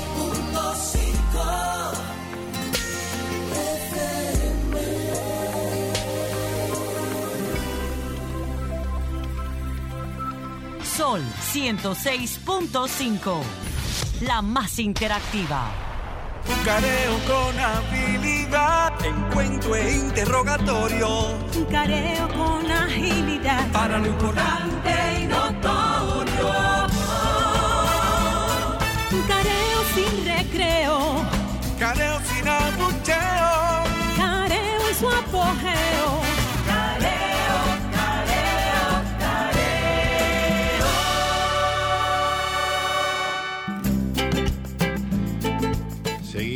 Espacio careo semanal por esta Sol 106.5 FM. También estamos en YouTube en el canal de Sol 106.5 FM y en nuestro canal Careo Semanal. En Instagram eh, también estamos en Careo Semanal, al igual que en Twitter y en Facebook. Y ya tenemos a nuestro invitado en, en Q, eh, como dice Luis Polanco, plato fuerte hoy, porque tenemos al profesor, mi maestro de la universidad y profesor de muchos abogados en este país Referente. Eh, tremendo jurista, el licenciado Eduardo Jorge Prats. Eduardo, bienvenido, mi maestro. Buen día, pues un placer eh, poder comparecer aquí a este careo. eh, mi primera vez que espero que después de terminar de hablar no sea la última. Así, Así, que así lo esperamos nosotros también, doctor. Bueno, bueno, Eduardo, eh, eh, vamos a, a comenzar por el tema que está en la palestra, que es la instancia del amparo eh, que ha sido depositada por el Partido de la Liberación Dominicana eh, en el Tribunal Superior Administrativo. Eh, nosotros queremos saber el contexto, ¿no? En qué se da, que, cuáles son los objetivos y demás. Bien, como ustedes habrán visto en la prensa, el PLD interpuso una acción de amparo eh, para eh, tutelar o proteger el derecho fundamental que tiene, derivado de los derechos políticos, a ostentar la segunda mayoría, tal como establece la Constitución, en el seno del Consejo Nacional de la Magistratura, en específico la representación senatorial, pues en el caso de la Cámara de Diputados le fue eh, reconocida. Este amparo fue interpuesto ante el Tribunal Superior Administrativo Y es un amparo que, como todo amparo, es urgente, pero que en este caso ha sido eh, calificado por el tribunal como un amparo de extrema urgencia, puesto que ya el Consejo esta misma semana eh, celebró su primera reunión e incluso el lunes tiene otra reunión pautada para las 8, lo cual hace mucho más urgente eh, este amparo que esperamos pueda ser conocido en cuanto al fondo este, este lunes. La audiencia es el lunes. La audiencia es el lunes a las 9 de la mañana en el Tribunal Superior Administrativo, en, en, en, en su condición de juez de jurisdicción de amparo. Bien, ¿y cuáles pudiesen ser las, la- las, eh, las derivas que puede tomar este asunto? Y, y es esta la única acción eh, que se va, que se tomaría eh, a nivel jurisdiccional. Bueno, el, el amparo, como decía, busca eh, la tutela de ese derecho para que, por un lado, se suspendan las sesiones del Consejo Nacional de la Magistratura, por eso ha sido puesto en causa el propio Consejo, y por otro lado, que se ordene al Senado que conozca de nuevo la designación del representante de la segunda mayoría para que se le reconozca al Partido de la Liberación Dominicana que conforme la mayoritaria interpretación doctrinal de las disposiciones de la Constitución, pues corresponde en este caso al Partido de la Liberación Dominicana por ser el partido eh, que más votado y que eh, tu- obtuvo más senadores independientemente de la decisión de algunos senadores de, de emigrar a otra fuerza política. Se- la disposición constitucional parte de lo que es el dato objetivo del resultado electoral tal como eh, lo establece la Junta Central Electoral en los boletines de cierre, el boletín final eh, al, cie- al- al- al cierre de las elecciones. Y eh, no es la única acción, lógicamente, puesto que el PLD había establecido también a través de nuestra representación y de los compañeros Julio Curi, Dante, eh, José Dantes Díaz, eh, Roberto Medina y Luis Sousa, había establecido una acción directa en inconstitucionalidad de la cual se desistió para darle oportunidad al Senado de que pudiese tomar su decisión. Al no tomar la decisión constitucionalmente válida, por eso el PLD ha establecido este amparo, pero eh, quedan abierta eh, esa vía de la acción directa y eventualmente si el tribunal no falla a favor del PLD conforme a la constitución, pues entonces eh, habría la posibilidad también de un recurso de revisión ante el tribunal constitucional. Esas son básicamente, a grosso modo, las, las acciones disponibles por el momento, en principio. ¿no? Y la Bajo reservas. Bajo reserva. Siempre, eh, pero eso es lo que, lo que marca el librito, ¿no? ¿Y, no- y no estaría abierta la, la acción en nulidad contra esa decisión del Senado por la, eh, lo digo por la, por el tema de la, la sentencia aquella del Tribunal Constitucional que clasifica eh, estos actos que no, que no están regulados por ninguna ley específica y que son actos de órganos constitucionales. Eh, Sí, esa es una buena pregunta. Eh, este acto aparece como un acto de ejecución de la Constitución. No es un acto puramente administrativo, sino que es un acto del Senado, lo que se llama un acto parlamentario sin forma de ley, bajo la forma de una resolución. Como es una resolución, la tendencia es a simple vista de calificarlo como un acto administrativo pero es que adopta la forma de una resolución, pero su contenido es de un acto parlamentario sin valor, eh, sin forma de ley para la designación de, un órgano, en este caso el Consejo Nacional de la Magistratura. Eh, por lo tanto, esto le da competencia a la jurisdicción contenciosa administrativa por ser la jurisdicción más cercana para el conocimiento de la acción, dado que ya el Tribunal Constitucional ha señalado que incluso aquellos actos que tienen influencia o afectan derechos políticos que no están taxativamente establecidos en la ley, no son competencias del Tribunal Superior Electoral, sino de la jurisdicción contenciosa administrativa. En, en- en buen derecho, eh, si no existiese esta jurisprudencia del Tribunal Constitucional, el tribunal competente lo debería hacer el Tribunal Superior Electoral, pero ya hay un criterio eh, firmemente establecido, un precedente vinculante del Tribunal Constitucional y además un acatamiento por parte de la alta corte electoral de, esa competencia. eventualmente, eh, una acción de, nulidad, como tú señalas, eh, debería conocerse eh, en principio en el Tribunal Constitucional, porque nosotros acudimos a la jurisdicción contenciosa administrativa en, en amparo, al ser el amparo la vía más efectiva, de hecho la única efectiva para suspender las reuniones del Consejo y para eventualmente ordenar al Senado conocer de nuevo eh, la designación del senador de la segunda mayoría en el Consejo Nacional de Magistratura y así respetar ese derecho fundamental del partido, porque eso es lo más importante. La Constitución habla de, de el partido que ostente la representación de la segunda mayoría. Es una prerrogativa del partido y el partido comparece como, como persona moral, como persona jurídica titular de esa prerrogativa fundamental que la propia constitución eh, le, establece y que le fue otorgada por la voluntad popular, por la voluntad electoral expresada. Por eso eh, designar a un miembro de la Fuerza del Pueblo, un partido que apenas obtuvo un 3 puntos y algo por ciento, apenas 200 mil votos, eh, como la segunda mayoría, es un fraude a la constitución y un fraude a la expresión de esa voluntad popular que se manifestó el 5 de julio eh, de este año. Y que eso, eso pudiese abrir la compuerta a toda clase de tratativas, de construcción de mayorías fraudulentas, incluso, incluso de que aparezca un partido que ni siquiera haya participado en el proceso y que un grupo de, congresistas pues eh, eh, se adhiera a ese partido y que entonces ese partido a partir de ese momento, sin haber participado, ostente una mayoría. No, y podrían crearse partidos judiciales, porque en el, eh, podrían surgir, tanto en la Cámara de Diputados como el Senado, estos partidos cuya única función es la de influir en la designación de las altas cortes. Es muy peligroso, como tú señalas. ya en 2016, frente a un intento de desconocer la segunda mayoría del Partido Revolucionario Moderno, nosotros sostuvimos esta misma, esta misma posición. Lo que pasa es que algunos de los líderes del PRM no piensan igual que como pensaban hace cuatro años.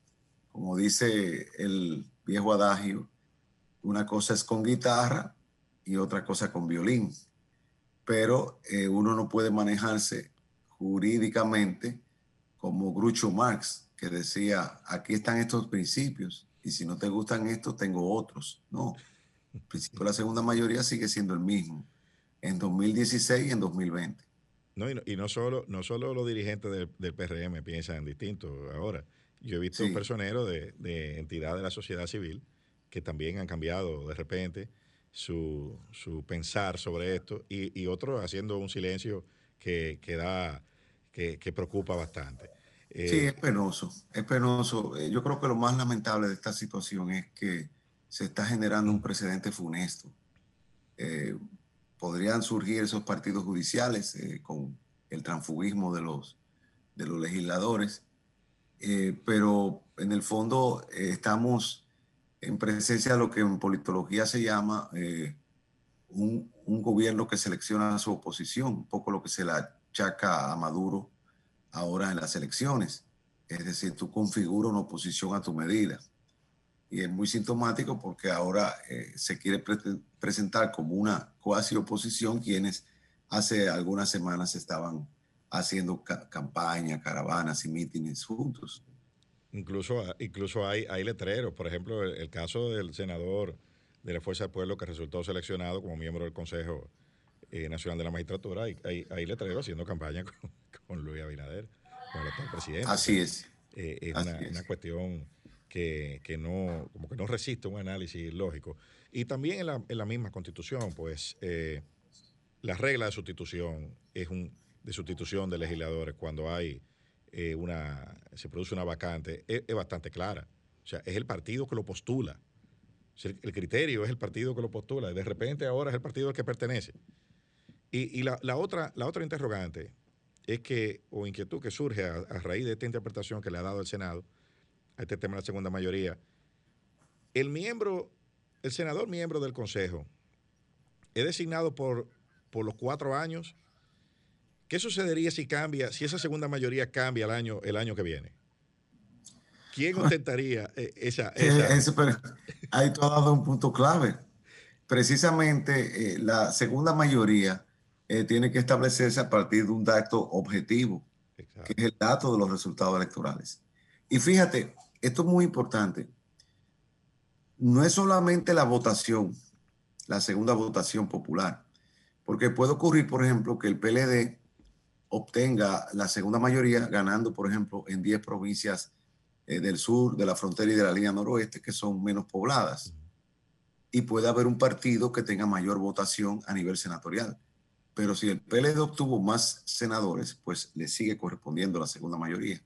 Entonces, eh, digamos, es el dato objetivo de la votación popular que te da el mayor número de diputados o de senadores, y eso no está sujeto a, eh, digamos, a, a, lo que posteriormente, eh, lo que es el, es decir, cuando la constitución habla de partido y bloque de partido, no, no, se está refiriendo a los grupos parlamentarios, que como tú bien sabes están regulados en el, en el reglamento de ambas cámaras. Ese no es el caso. Estamos hablando de los partidos y bloques de partidos tal y como configuraron, porque la constitución habla de que tiene que ser de un partido diferente al del presidente de cada cámara, la mayoría, la segunda mayoría congresual.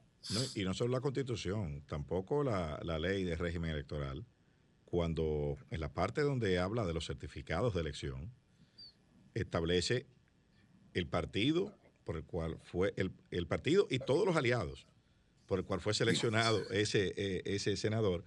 Y el senador miembro del Consejo eh, de la Magistratura que representa la segunda mayoría pertenece al mismo, fue el candidato del, del, del partido del presidente del Senado. Lo que sostienen ellos es que también. ya después de las elecciones desaparece ya. Y el certificado, pero el certificado no desaparece, claro. el certificado sigue ahí. Incluso claro. cuando usted se cambia de partido, el certificado sigue siendo el mismo, desaparece. Pues una de las cosas que dice el certificado es, además del cargo, es el periodo por el cual, de tiempo por el cual usted fue electo. Claro. Hasta que no. Y, y, la conformación del consejo responde al mandato, al mandato electivo por el tiempo que lo declara la Junta. Así es. es. Decir, y... en, este caso, en, este caso, se lo darían esta sesión para eh, la evaluación de uno de los jueces de la Suprema y la elección de cuatro miembros del Tribunal Constitucional que salen.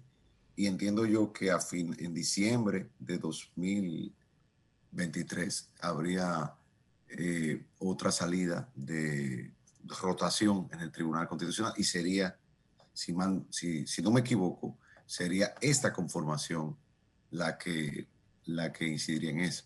Fíjense el, la influencia que tiene esta conformación, porque eh, el perfil y la impronta de la alta corte no va a poder ser eh, diseñada con la colaboración y el consenso de quien es la segunda fuerza electoral del país, que es el Partido de la Liberación Dominicana.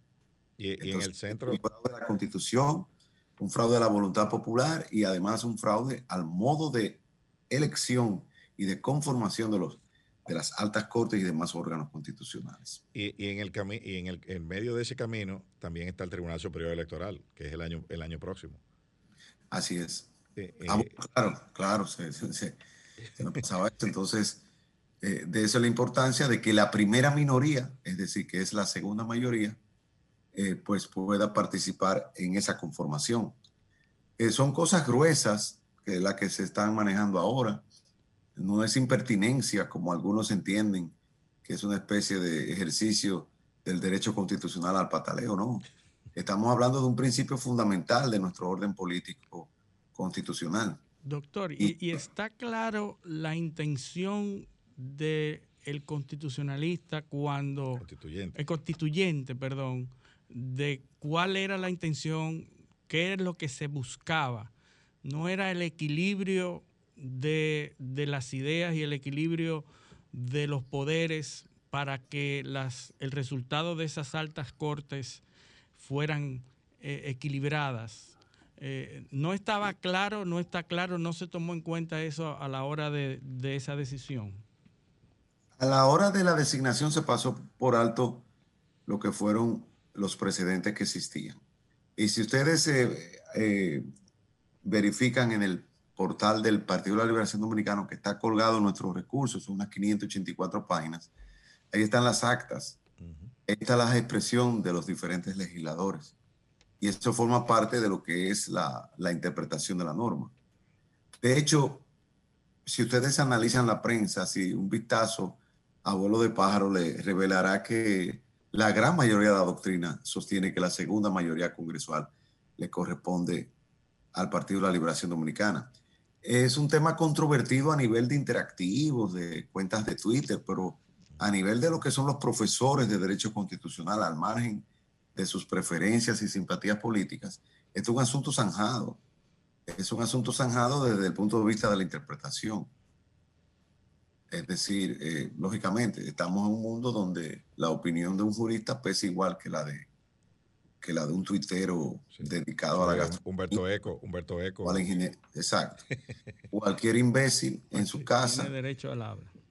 Enviando mensajes directos y WhatsApp, pues te en crea el, en, tendencia. en el caso eventual de una... Espera, antes, Sí. antes de que tú pases a, a- Luis, yo que- quería eh, eh, ap- apuntar que también, no, no solo en las discusiones de prensa, eh, mirando hacia atrás, sino que hay que ver las actas de la asamblea revisora cuando esto se discutió. Porque cuando se estaba en el proceso de, de- de- La redacción. de la redacción y la discusión de la constitución, eso se discutió. Se discutió y ahí están las actas, lo que dijo cada quien. Ahí la- está. la- la- eh, Porque había el peligro de, modelos- de transfugismo No, en ese momento. Se no, incluso hablando había de- modelos de redacción propuestos que, que fueron descartados. sí, sí, que fueron, fueron y fueron discutidos y rechazados porque podían dar lugar a esto mismo que está sucediendo ahora. Eso se discutió y, y esa, es más, es más, esas discusiones tienen nombre y apellido. ¿eh? Claro, ahí, ahí está el diputado Cedeño. Eugenio, el diputado Eugenio Cedeño, que es del- eh, que hoy del PRM, Sí. que redactó. Luego lo que fue, y luego lo que fue la interpretación que se dio en 2016. Ahí están las declaraciones del ministro Paliza en ese momento. Eh, exacto. Y, y está también el caso de 2010, cuando, cuando el, eh, no hubo ningún senador eh, opositor que resultara electo. Hay un recurso del, del entonces senador Amable Aristi, que recurrió Ah. ante el Tribunal eh, Constitucional porque él entendía que era que le respondía la, la- la segunda mayoría. O sea, e- esto se ha discutido muchas veces, muchas veces, y la, la, la conclusión era exactamente contraria a lo que acaban de hacer eh, en, en- en el Senado de la República. Y, eh, no era necesario, y porque además incluso el presidente de la República tiene una, un voto De calidad. un voto de desempate. Si cuando las, las deliberaciones están 4-4, el presidente su voto vale 2.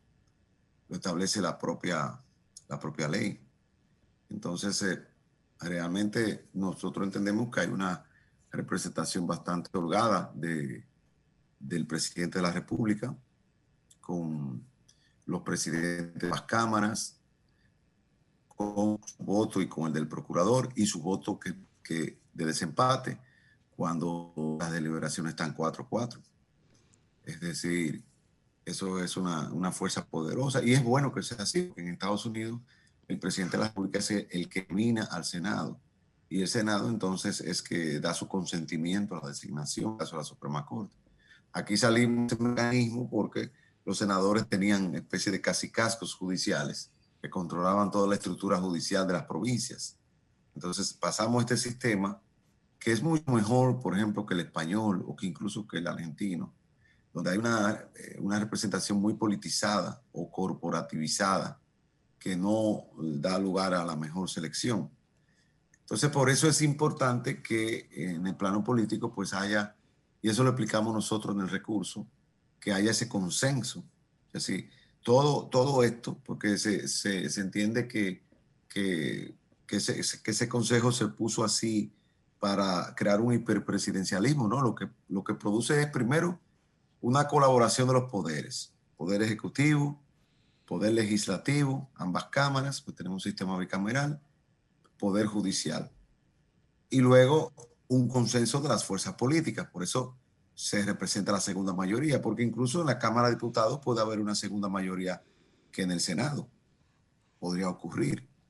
Entonces, eh, todo esto se le está pasando por encima y realmente estas aguas van a traer muchos lodos porque eh, en el futuro nosotros vamos a ver eh, definitivamente que se va a vulnerar el derecho que tiene esa primera minoría, esa segunda mayoría a participar. Y eso, eso es penoso.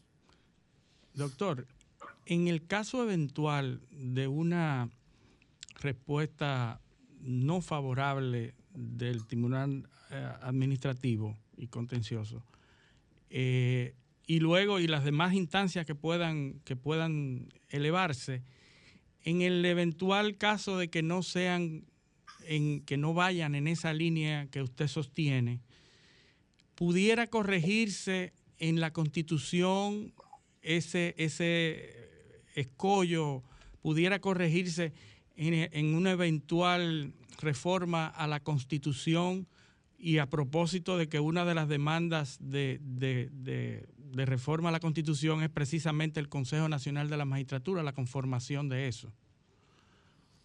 Bueno, el solo hecho de reformarla significa que las cosas son como decimos. Sí.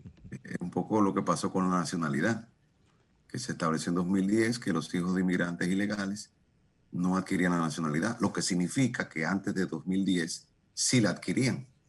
Entonces habría que ver cuál sería el contenido de esa reforma. Pero bueno, si, si, si la decisión del tribunal no es favorable, ahí están las vías de recurso. Porque es una cuestión de principios, es decir, más allá de la composición de este consejo, es una cuestión de principio que el PLD está haciendo. El PLD está haciendo una defensa de un principio democrático, de un principio de participación política y de un principio de defensa de lo que es el Estado democrático, de lo que es la voluntad popular.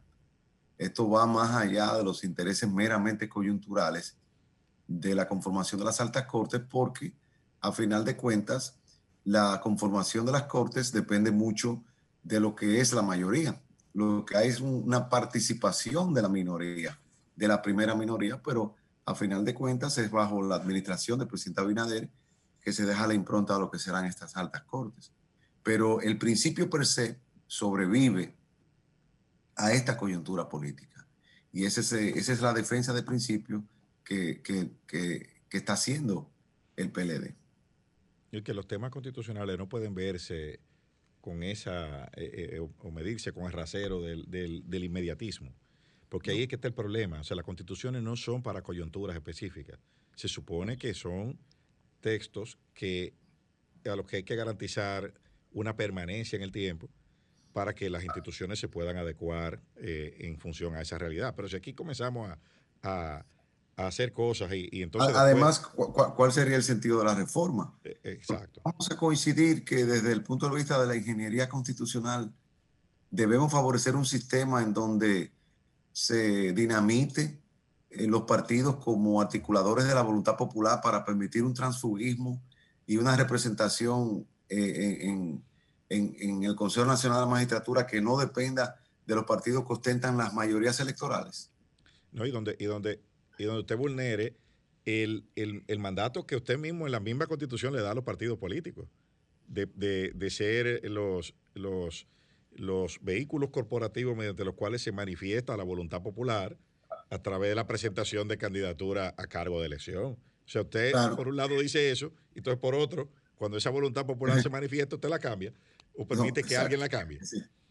Entonces, eso no tiene sentido y no tiene precedente ni referente a nivel del derecho comparado. Eso, es totalmente absurdo. Y es lo que pasa en República Dominicana. Gustavo Zagrebelsky, un librito muy bueno que se llama El Derecho, Dúctil, dice que los abogados discuten, los juristas discuten, no sobre palabras, sino sobre conceptos. Cuando esos conceptos están claros, segunda mayoría, etcétera, todo está bien. Pero cuando no están claros, todo se convierte en una torre de Babel, en una discusión sin sentido. Y es lo que ocurre con muchas discusiones aquí, porque eh, realmente la discusión eh, eh, pública en nuestro país se ha deteriorado, porque no es el tema de que no puede haber una opinión totalmente objetiva porque cada uno tiene unos determinados prejuicios. Es decir, hay juristas que tienen una determinada concepción del derecho y eso influye. Y muchos de nosotros incluso tenemos militancia política, como es el caso mío. Eso en modo alguno significa que las opiniones que uno pueda expresar sean opiniones que tengan que estar parcializadas, porque aunque en derecho 2 más 2 son 4, pero hay cosas que son totalmente innegables, como esta que se acaba de decir. El sistema electoral, el sistema político dominicano es un sistema básicamente de democracia representativa organizado a través de partidos que son los que articulan la voluntad popular, son los que articulan el menú político electoral.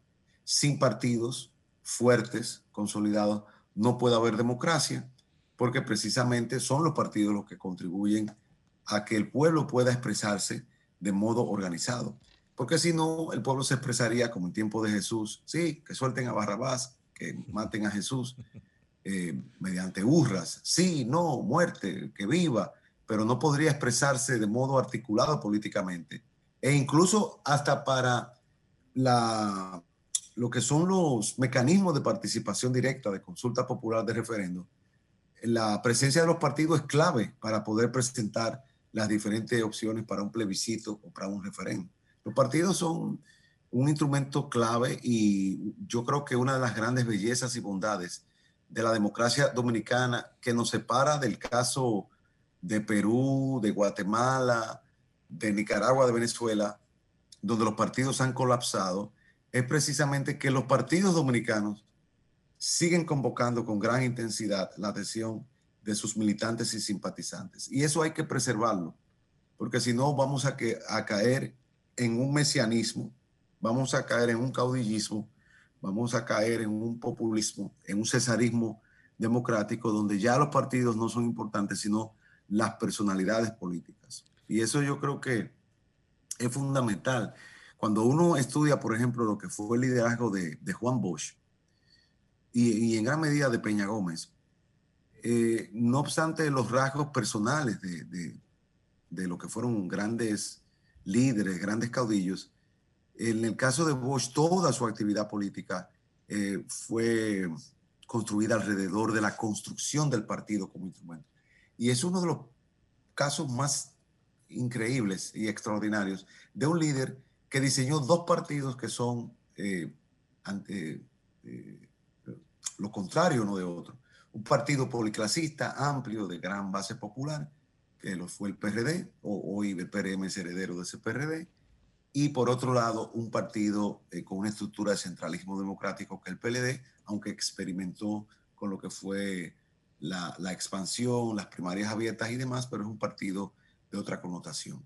Y eso es un gran legado, un gran legado que, nos han dejado esos grandes líderes y que lo que toca ahora a las nuevas generaciones es modernizar los partidos, hacerlo todavía más democráticos, como se quiso hacer con la ley de partidos, pero no se pudo llegar hasta donde debía llegarse con la prohibición del transfugismo, con la organización de las primarias que se satanizaron, eh, y creo que lo que está en juego el lunes también es el futuro de los partidos, porque si la segunda mayoría electoral del país, que es el PLD, no puede asegurar, ostentar su representación del Consejo, solo por una interpretación arbitraria de la mayoría del Senado, nosotros estamos mal, porque así comienzan muchos regímenes, es decir, con interpretaciones como esta, donde se impone la mayoría y la, mayoría le cierra la puerta al partido adversario que considera prácticamente un enemigo. Y no solo eso, no solo eso, Eduardo. Eh, es vaciar, lo que se está haciendo ahora es vaciar prácticamente de contenido el 216 de la Constitución. Porque vamos a poner un, un, ejemplo, ¿no? Un senador, yo, yo no sé si el senador eh, Bautista Rojas Gómez ganó una primaria en su partido o no. Entonces, ¿dónde está la democracia interna? Eh, o sea, un senador no se somete a ningún proceso interno de validación por, por, nadie en su partido, sino que de dedo le dan una candidatura que alguien se reservó, entonces lo traen y lo colocan como si fuera una segunda mayoría. O sea, ahí está, ¿dónde, está la democracia interna? Eh, No la hubo. eh, entonces tú estás premiando, ese es el tipo de cosas que estás premiando como sociedad. Eh, eh, la verdad es que es, que es difícil eh, de, clasificar lógicamente, desde la lógica constitucional y jurídica, lo que, lo que se está haciendo. Ahora, Eduardo, el presidente Abinader ha dicho que va a proponer o va a propiciar una, existe la intención de propiciar una reforma constitucional. Y ya saliendo un poquito de lo que es la instancia del PLD y viendo ya una cuestión macro, ¿cuáles puntos? Ya digo, de hecho también ha señalado que va que la intención es eh, modificar la composición del Consejo de la Magistratura para sacar a la figura del procurador y posiblemente cambiar el mecanismo de asignación del Procurador General de la República. ¿Cuáles otros aspectos tú entiendes que, que pudiésemos estar visitando como sociedad o que ameritan atención en una posible reforma? Siempre la constitución puede ser mejorada, porque cualquiera que se hace un hemograma y se hace un perfil ejecutivo en Amadita o referencia, siempre encontrará un indicador que mejorar, colesterol, triglicéridos. Y lógicamente hay muchos aspectos como, como eso que se señalan. Yo siempre he sido de la opción, de la inclinación a que eh, la operación de, de corazón abierto, de cirugía mayor, de una reforma constitucional se haga cuando haya elementos importantes que, que, que modificar. Porque veamos, la presencia del procurador. Se acaba de designar una procuradora que toda la sociedad considera una procuradora independiente, con una trayectoria incuestionada, incuestionable. ¿Por qué el presidente va a renunciar a esa participación que le permite dejar su impronta en, en, en, la conformación de las altas cortes?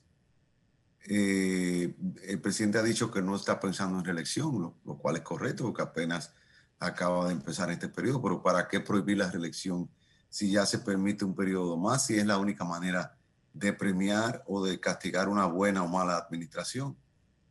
Entonces, no veo ningún problema importante que pase por una reforma constitucional. No lo veo. Lógicamente, si se va a hacer esa reforma, bueno, habrá que ver, salvo eso que se ha mencionado, no, no veo cuáles son los grandes elementos. Incluso se ha dicho que se va a blindar. Se va a hacer una reforma para blindarla. Esas son ideas de Leonel Fernández, que ya la expuso en 2015. Hablaba de que había que blindarla para que no fuera tan fácilmente modificable. Pero gracias a Dios que se puede modificar. Porque por poderse modificar es que hemos salido de crisis como hubo en 1994. ¿no? Una constitución tiene que ser lo suficientemente rígida para que no se modifique fácilmente por cualquier quitame una paja, pero no tan difícil de modificar que nos obliga a nosotros a hacer una revolución para cambiar sus preceptos. Entonces, yo realmente no es que me opongo a una reforma, pero quisiera que alguien me explicara cuáles son esos elementos tan importantes, porque incluso el otro día había un jurista eh, que señalaba todas las leyes que están pendientes de ser aprobadas para hacer en realidad esta pequeña constitución, que como ustedes ven, es una constitución de bolsillo. Esa es la que hay que tener el toque de queda como arma de reglamento de todos ciudadanos para defenderse. Eh, realmente no se han aprobado un conjunto de leyes que tienen que ser aprobadas. Por ejemplo, la ley de la jurisdicción contenciosa administrativa, por citar eh, una de las más importantes. Ordenamiento territorial. La de ordenamiento territorial. Me dicen que hay un listado como de 30 leyes uh -huh. importantísimas. Y esas leyes orgánicas y algunas ordinarias contribuyen a darle cuerpo y a consolidar el marco constitucional. Entonces, ¿para qué abocarnos a abrir esa compuerta de una reforma? Pero ¿por qué hacerlo en un momento de crispación, de sometimientos judiciales, de pandemia? ¿Para qué? Si una, una reforma constitucional necesita un triple consenso, un consenso político, y yo no creo que ahora mismo hay elementos de consenso político, porque esta misma actitud en la conformación del Consejo Nacional de Magistratura no es una actitud proclive al consenso. Un consenso técnico no lo hay, no, sabemos de qué es que se trata, ni tampoco un consenso social. La reforma de 2010, que es posiblemente la reforma más importante que se haya hecho en la historia dominicana. Fue una reforma, primero, que fue precedida por una consulta popular a nivel nacional, que duró más de un año, consulta que dio unos resultados que fueron tabulados y, asumidos por una comisión de 13 juristas que trabajaron en la misma, lo cual estuvo recientemente fallecido Adriano Miguel Tejada, el propio presidente del Tribunal Constitucional. Yo tuve el privilegio de poder trabajar en, en ese, en ese gran equipo. Y por eso, esta, esta, por eso hoy hablamos derecho constitucional en nuestro país. Por eso hoy tenemos un lenguaje común, por eso el ciudadano de a pie, desde el guachimán hasta el profesor universitario, hablan el lenguaje constitucional. Entonces ha sido una reforma acertada. Y la constitución dominicana es la más estable de América Latina, contrario a lo que se dice. Porque mientras la constitución mexicana ha sido reformada 750 veces desde 1914 hasta ahora, la dominicana desde el 66, porque la constitución que tenemos no es la de 2010. La constitución que tenemos es la de 1966, reformada en 1994, en 2002, en 2010 y 2015. Apenas cuatro reformas, mientras que la constitución alemana de 1948 o 1987 fue reformada 40 veces. Por eso es que uno tiene, señores, uno tiene que no solamente andar con, con manitas limpias en el, en, el, en el carro, hay que andar con hisopo, para limpiarse los oídos de tantas idioteces que uno tiene que soportar diariamente de la gente que te dice, no, porque la, nosotros estamos caracterizados por la inestabilidad constitucional. No, yo no creo que estemos. Hay un dato concreto aquí. Aquí nosotros hemos tenido cuatro reformas. Ahora vamos a hacer la de 2020 o la de 2021. Yo me pregunto, ¿para qué? Bueno, si la hacen perfecto, porque imagínense, si van a hacer la reforma, bueno, vamos a ver y la aprovechamos para hacer algo positivo, pero que sea algo de consenso. Procurador, Ministerio Público. Yo soy un escéptico de todas las teorías de la independencia del Ministerio Público. El Poder Ejecutivo tiene que tener la capacidad de trazar la política criminal, así como traza la política de salud, la política de educación. Ya la ley eh, del Ministerio Público, el estatuto del Ministerio Público te da elementos de independencia. Hay muchos, prácticamente la mitad de los fiscales son de carrera pero John F. Kennedy designó a su hermano como procurador. Es decir, el procurador es una cabeza política. Ah, bueno, en este caso tenemos una procuradora que por su trayectoria como jueza y demás tiene esa aureola y ese respeto como una persona independiente que nos consta y eso le da mucha tranquilidad a mucha gente. Pero bueno, eh, eh, eh, tú no puedes construir un ministerio público autista que no converse con nadie o construir un ministerio público que pretenda erigirse para lanzar candidaturas, como ha pasado en, otros países. Eh, yo creo que al Ministerio Público hay que darle más recursos, hay que tecnificarlo, hay que profesionalizarlo aún más, hay que pagarle mejor a los fiscales para que no tengan que emigrar como, como muchos lo han tenido que hacer. Pero eh, ¿En qué pasa eso? Eh, o sea, ¿qué, es lo que vamos a poner en la Constitución? ¿Vamos a elegir al procurador en votación popular? Es decir, eh, yo realmente soy muy, muy, muy, muy, muy escéptico acerca de usar la cirugía de la reforma para cualquier cosa. Yo pienso yo, también. Médico, entiendo que si no hay dolor, si no hay fiebre, inflamación, si no hay mareo, si no hay dolor, ¿para qué? O sea, ¿para qué vamos a reformarlo? Porque lo del procurador, bueno, pero el eh, la Procuraduría cambió desde que cambiaron a su titular, porque antes eh, no servía para nada y ahora es muy buena, entonces se ve que no era un asunto del estatuto, sino de la persona que lo encabezaba. Entonces es como cosas contradictorias. Porque si entonces había problemas con la institución, no es una cuestión de quién es el titular. Son muchas cosas que hay que aclarar. Con eso yo no me cierro yo no me cierro a nadie, eh, a nada de, que, de, lo que se pueda hacer. Yo, eh, yo, pienso, yo pienso, pienso. Además, eh, yo lo único que yo tengo que hacer es cambiar una palabra y saco una nueva edición de mi manual. Porque donde sea procurador, se quita procurador, liquid paper y se pone lo, como le llaman, quizá le van a llamar fiscal general y se hace un replace en todo el documento. Pero no debe ser así. No debe ser así. Nosotros deberíamos pensar qué vamos a hacer con la ayuda social que supuestamente va a durar hasta marzo, pero y después de marzo, se va a acabar la pandemia en marzo. Son cosas muy importantes que deberíamos estar pensando y dejar tranquila esa constitución y dedicarse a gobernar y dedicarse a fortalecer a la lucha contra la impunidad, a, a, a hacer, a, reactivar la economía. Y eso no pasa por una reforma. Claro. Eduardo, y yéndonos, ya que hemos mencionado eh, este ambiente de crispación, y estamos hablando del Ministerio Público y lucha contra la impunidad, estos casos de corrupción que se están eh, persiguiendo, veo una, y mencionaste ahorita que actuar por aplauso, veo un, un clamor de una consigna de guerra o dos consignas, lo queremos preso y quítenselo todo. Sí. Entonces, yo veo, eh, eh, yo quisiera que, que, tú explicaras si es posible quitárselo todo sin ley de extinción de dominio, sin una serie de, de mecanismos institucionales que están, pendientes. que están pendientes de aprobación y que puede, o sea, para que la gente no, eh, algunos que están soñando con algunas cosas, pues comenzar a despertarlo. De afinar las expectativas. Mira, yo siento que, que, que una parte importante del pueblo, digamos la clase media y fundamentalmente la clase media alta, porque la última encuesta Gallup revela que solo el 0.19% de la población le preocupa la corrupción.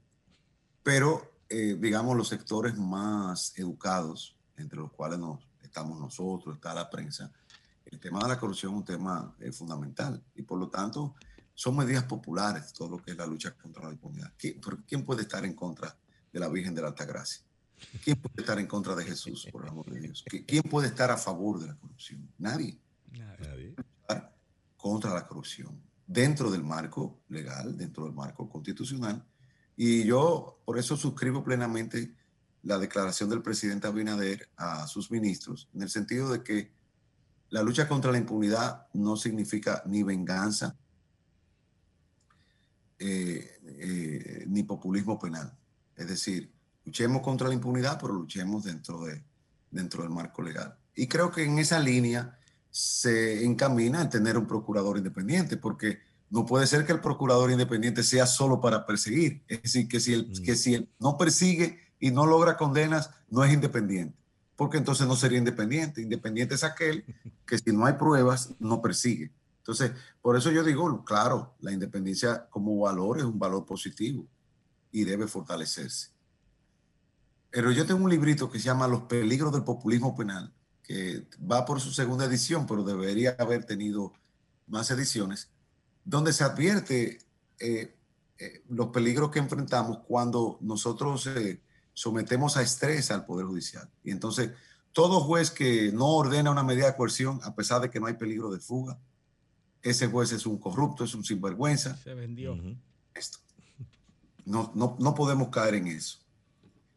Y yo, por ejemplo, en todo esto, no, no desde ahora, desde 1980 que yo sostengo mi columna, pues yo escribo mi columna toda la semana, desde 1980 hasta la fecha, salvo el interregno 2000-2003 que fui consultor jurídico del Banco Central y el estatuto del banco impide escribir artículos de opinión y mucho más artículos de política y demás. Eh, escribí un artículo sobre el terror preventivo, que fue esa lucha contra mi tío Salvador Jorge Blanco, que fue una persecución política disfrazada de persecución judicial. Y mi tesis de grado, que fue el debido proceso, yo la hice el mismo año eh, que fue apresado mi tío mi asesor de tesis fue Adriano Miguel Tejada, que en paz descanse. Y yo te diría que los abogados muy temprano deciden ser o abogados de defensa o fiscales o jueces. Yo nunca me vería como fiscal, porque es que me resulta muy difícil levantar el dedo acusador con una presunción de inocencia como es, pero admiro y respeto el trabajo fiscal. Y como juez tampoco me vería, porque es muy difícil para mí es muy difícil no tomar partido. Yo siempre tomo partido. Podré estar equivocado, pero eh, le digo a mis estudiantes, ahora a, los más recientes, que yo siempre tengo la razón. Soy el único ser humano que tiene siempre la razón porque únicamente tomo los casos en los cuales creo que la tengo. Porque si es difícil que te den la razón cuando tú la tienes, qué difícil será que te la den cuando tú no la tienes. Yo te diría, eh, concluyendo, que sí, estoy a favor de la lucha contra la impunidad, pero siempre dentro del marco legal y respetando los derechos justiciales, porque personalmente como familia he sido víctima de, esos atropellos y la verdad es que no quisiera ver a ningún ciudadano eh, ver conculcadas sus libertades eh, por la lucha eh, por la corrupción. Yo, y, y esa y bajo la estructura del cuerpo legislativo que tenemos vigente en República Dominicana, ¿es posible que ese de que, que recuperar, porque ese es otro de los mantras, ¿no? De los, de los Que grupos que protestan, recuperar los robados. O sea, No, ¿cuál- para, para eso, para eso hace falta la, la ley de extinción de dominio. Exactamente. Y, y fíjate, yo creo que nosotros debemos fortalecer, debemos probar esa ley de extinción de dominio. Y creo que debemos seguir trabajando en todo lo que es también la lucha contra la corrupción privada. La corrupción privada es muy grande, es decir, grandes corporaciones en República Dominicana, no que se vean envueltas en corrupción pública, sino que son estructuras que han sido permeadas por redes privadas de corrupción, a nivel, por ejemplo, de los proveedores, en, def- en defraudación de los accionistas de la administración. Entonces, eh, hay una situación, eh, eh, tenemos que fortalecer el Poder Judicial, tenemos que fortalecer el Ministerio Público, tenemos que fortalecer eh, la dirección de contrataciones, los sistemas de, prevención de la corrupción, para que no sea solamente la sanción a posteriori, sino que haya. Hemos avanzado mucho, porque el solo hecho de tener que celebrar concursos, licitaciones, cumpliendo reglas, yo creo que eso es un gran avance. Cuando nosotros venimos de la época de Balaguer y del PRD también, del grado a grado, ya eso está muy limitado. Ahora lo que se dice, se violaron las leyes de contratación pública, pero hay leyes. Antes no había, antes era totalmente legal eh, las asignaciones de las obras públicas. Por eso yo te diría que en ese sentido hemos avanzado más.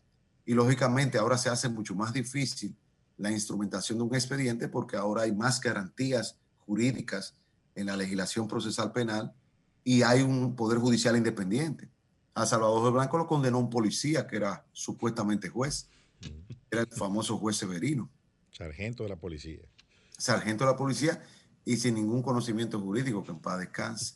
Sí. no, Será el héroe para muchos aquí. y, y- y litigando con- contra los, con- en, en ese, en ese caso donde, donde estaban los, los abogados más, de mayor prestancia del país en ese momento. Entonces Claro. el juez era esa persona. Uno de los Y aquí se llegó, aquí se llegó a presentar la muerte de Héctor Méndez como un asesinato ordenado por Salvador de Blanco y Acela Mera de Jorge, con- cuyo cómplice principal había sido el encuestador José Cabrera, que guardó prisión por eso, cuando realmente había sido un crimen de una mafia. Increíble. Increíble. Entonces, eh, realmente, esto, es un- esto es un pleito muy viejo. Esto es un pleito muy viejo. A, a- a Jesús lo llevaron a tres jurisdicciones diferentes y las tres. eh, eh, bueno, por una-. Pero se fueron, acogió al derecho al muy, silencio. fueron muy útiles esos shows a nivel político. Claro, porque tienen rentabilidad. Pero no, ahora hay una, digamos, eh, y esto es un un punto muy interesante. Yo creo que los abogados vamos a tener que comenzar a estudiar a la prensa como uno de los elementos del proceso penal. Y creo que en el Código Procesal Penal va a haber que tener disposiciones sobre la prensa porque es que ya se ha convertido en un actor, en un actor fundamental. Y los fiscales y los jueces funcionan eh, eh, en perspectiva de lo que es ese auditorio, No solo la prensa, las redes sociales también, Eduardo. las redes Claro. sociales. Entonces, realmente eh, te, eh, te- te- te investigan en el gobierno de la mañana, te, te dictan medidas de coerción en el gobierno de la tarde y en la noche, el gobierno de la noche te condena. ¿no? Y, y- y solo, solo hay que entrar a YouTube y ver la cantidad de, de individuos que se autodenominan comunicadores, que tienen miles de seguidores, y esos videos tienen miles de reproducciones, donde, donde ahí, ahí arman casos, buscan pruebas, condenan gente, señalan, le dicen al Ministerio Público, falta fulano. Pero Eliseo, O sea, Eliseo, la, defensa. No, hay gente que dice que se va a prender fuego si en febrero no hay Sí, preso. No, Sí, pero- y- y- pero, pero pero, cosa. pero, pero- pero- perdón, Luis, pero aquí hay gente eh, hablando de fuego, aquí hay gente que dijo que le iba a prender fuego a la Junta. Eh, en determinado, y, que, momento. que las redes sociales y los medios de comunicación forman parte fundamental de la estrategia de una defensa o de una acusación. O sea, hay abogados que se plantean, bueno, como estrategia de defensa voy a este programa, voy a esto, eh, unos tweets. Y aquí, aquí realmente, ustedes no se han fijado que el único género literario que no se practica en República Dominicana son las novelas de detectives. Porque pues, aquí matan en la mañana a una persona y ya al mediodía se sabe quién lo hizo. O sea, aquí no, aquí no se investiga, o sea, aquí de una vez ya y se concluye. No hay pero los expedientes acusatorios. No hay novela de misterio. En Estados Unidos hay gente que todavía no se sabe quién fue que la mató. Los contenidos de los expedientes acusatorios están en, en las redes sociales, todos. Sí, la, instancia, por ejemplo, de medida de coerción, eh, a, las dos horas estaba, eh, estaba en, la red, en un archivo PDF rodando por todas partes. Y los interrogatorios también. bueno, Eduardo, nosotros queremos agradecerte. Eh, inmensamente el haber estado esta mañana. ¿Y ustedes piensan que yo podría asistir de nuevo a este programa? ¿O Nosotros pensamos que ah, pensamos lo contrario, pensamos que no debe dejar de ¿Eh? asistir. Gracias. Sobre todo yo que no sé absolutamente nada de, derecho, ah, he aprendido muchísimo con ustedes. Eh, bueno, bueno. Pues nada, gracias, gracias Eduardo y gracias a nuestros eh, televidentes y oyentes por habernos regalado su presencia el día de hoy y les invitamos a que nos acompañen el próximo sábado en Careo Semanal. Tu careo con habilidad, encuentro e interrogatorio. Tu careo con agilidad, para lo importante y notorio. Tu careo sin recreo Careu, sinal do teu. Careu, sua porra,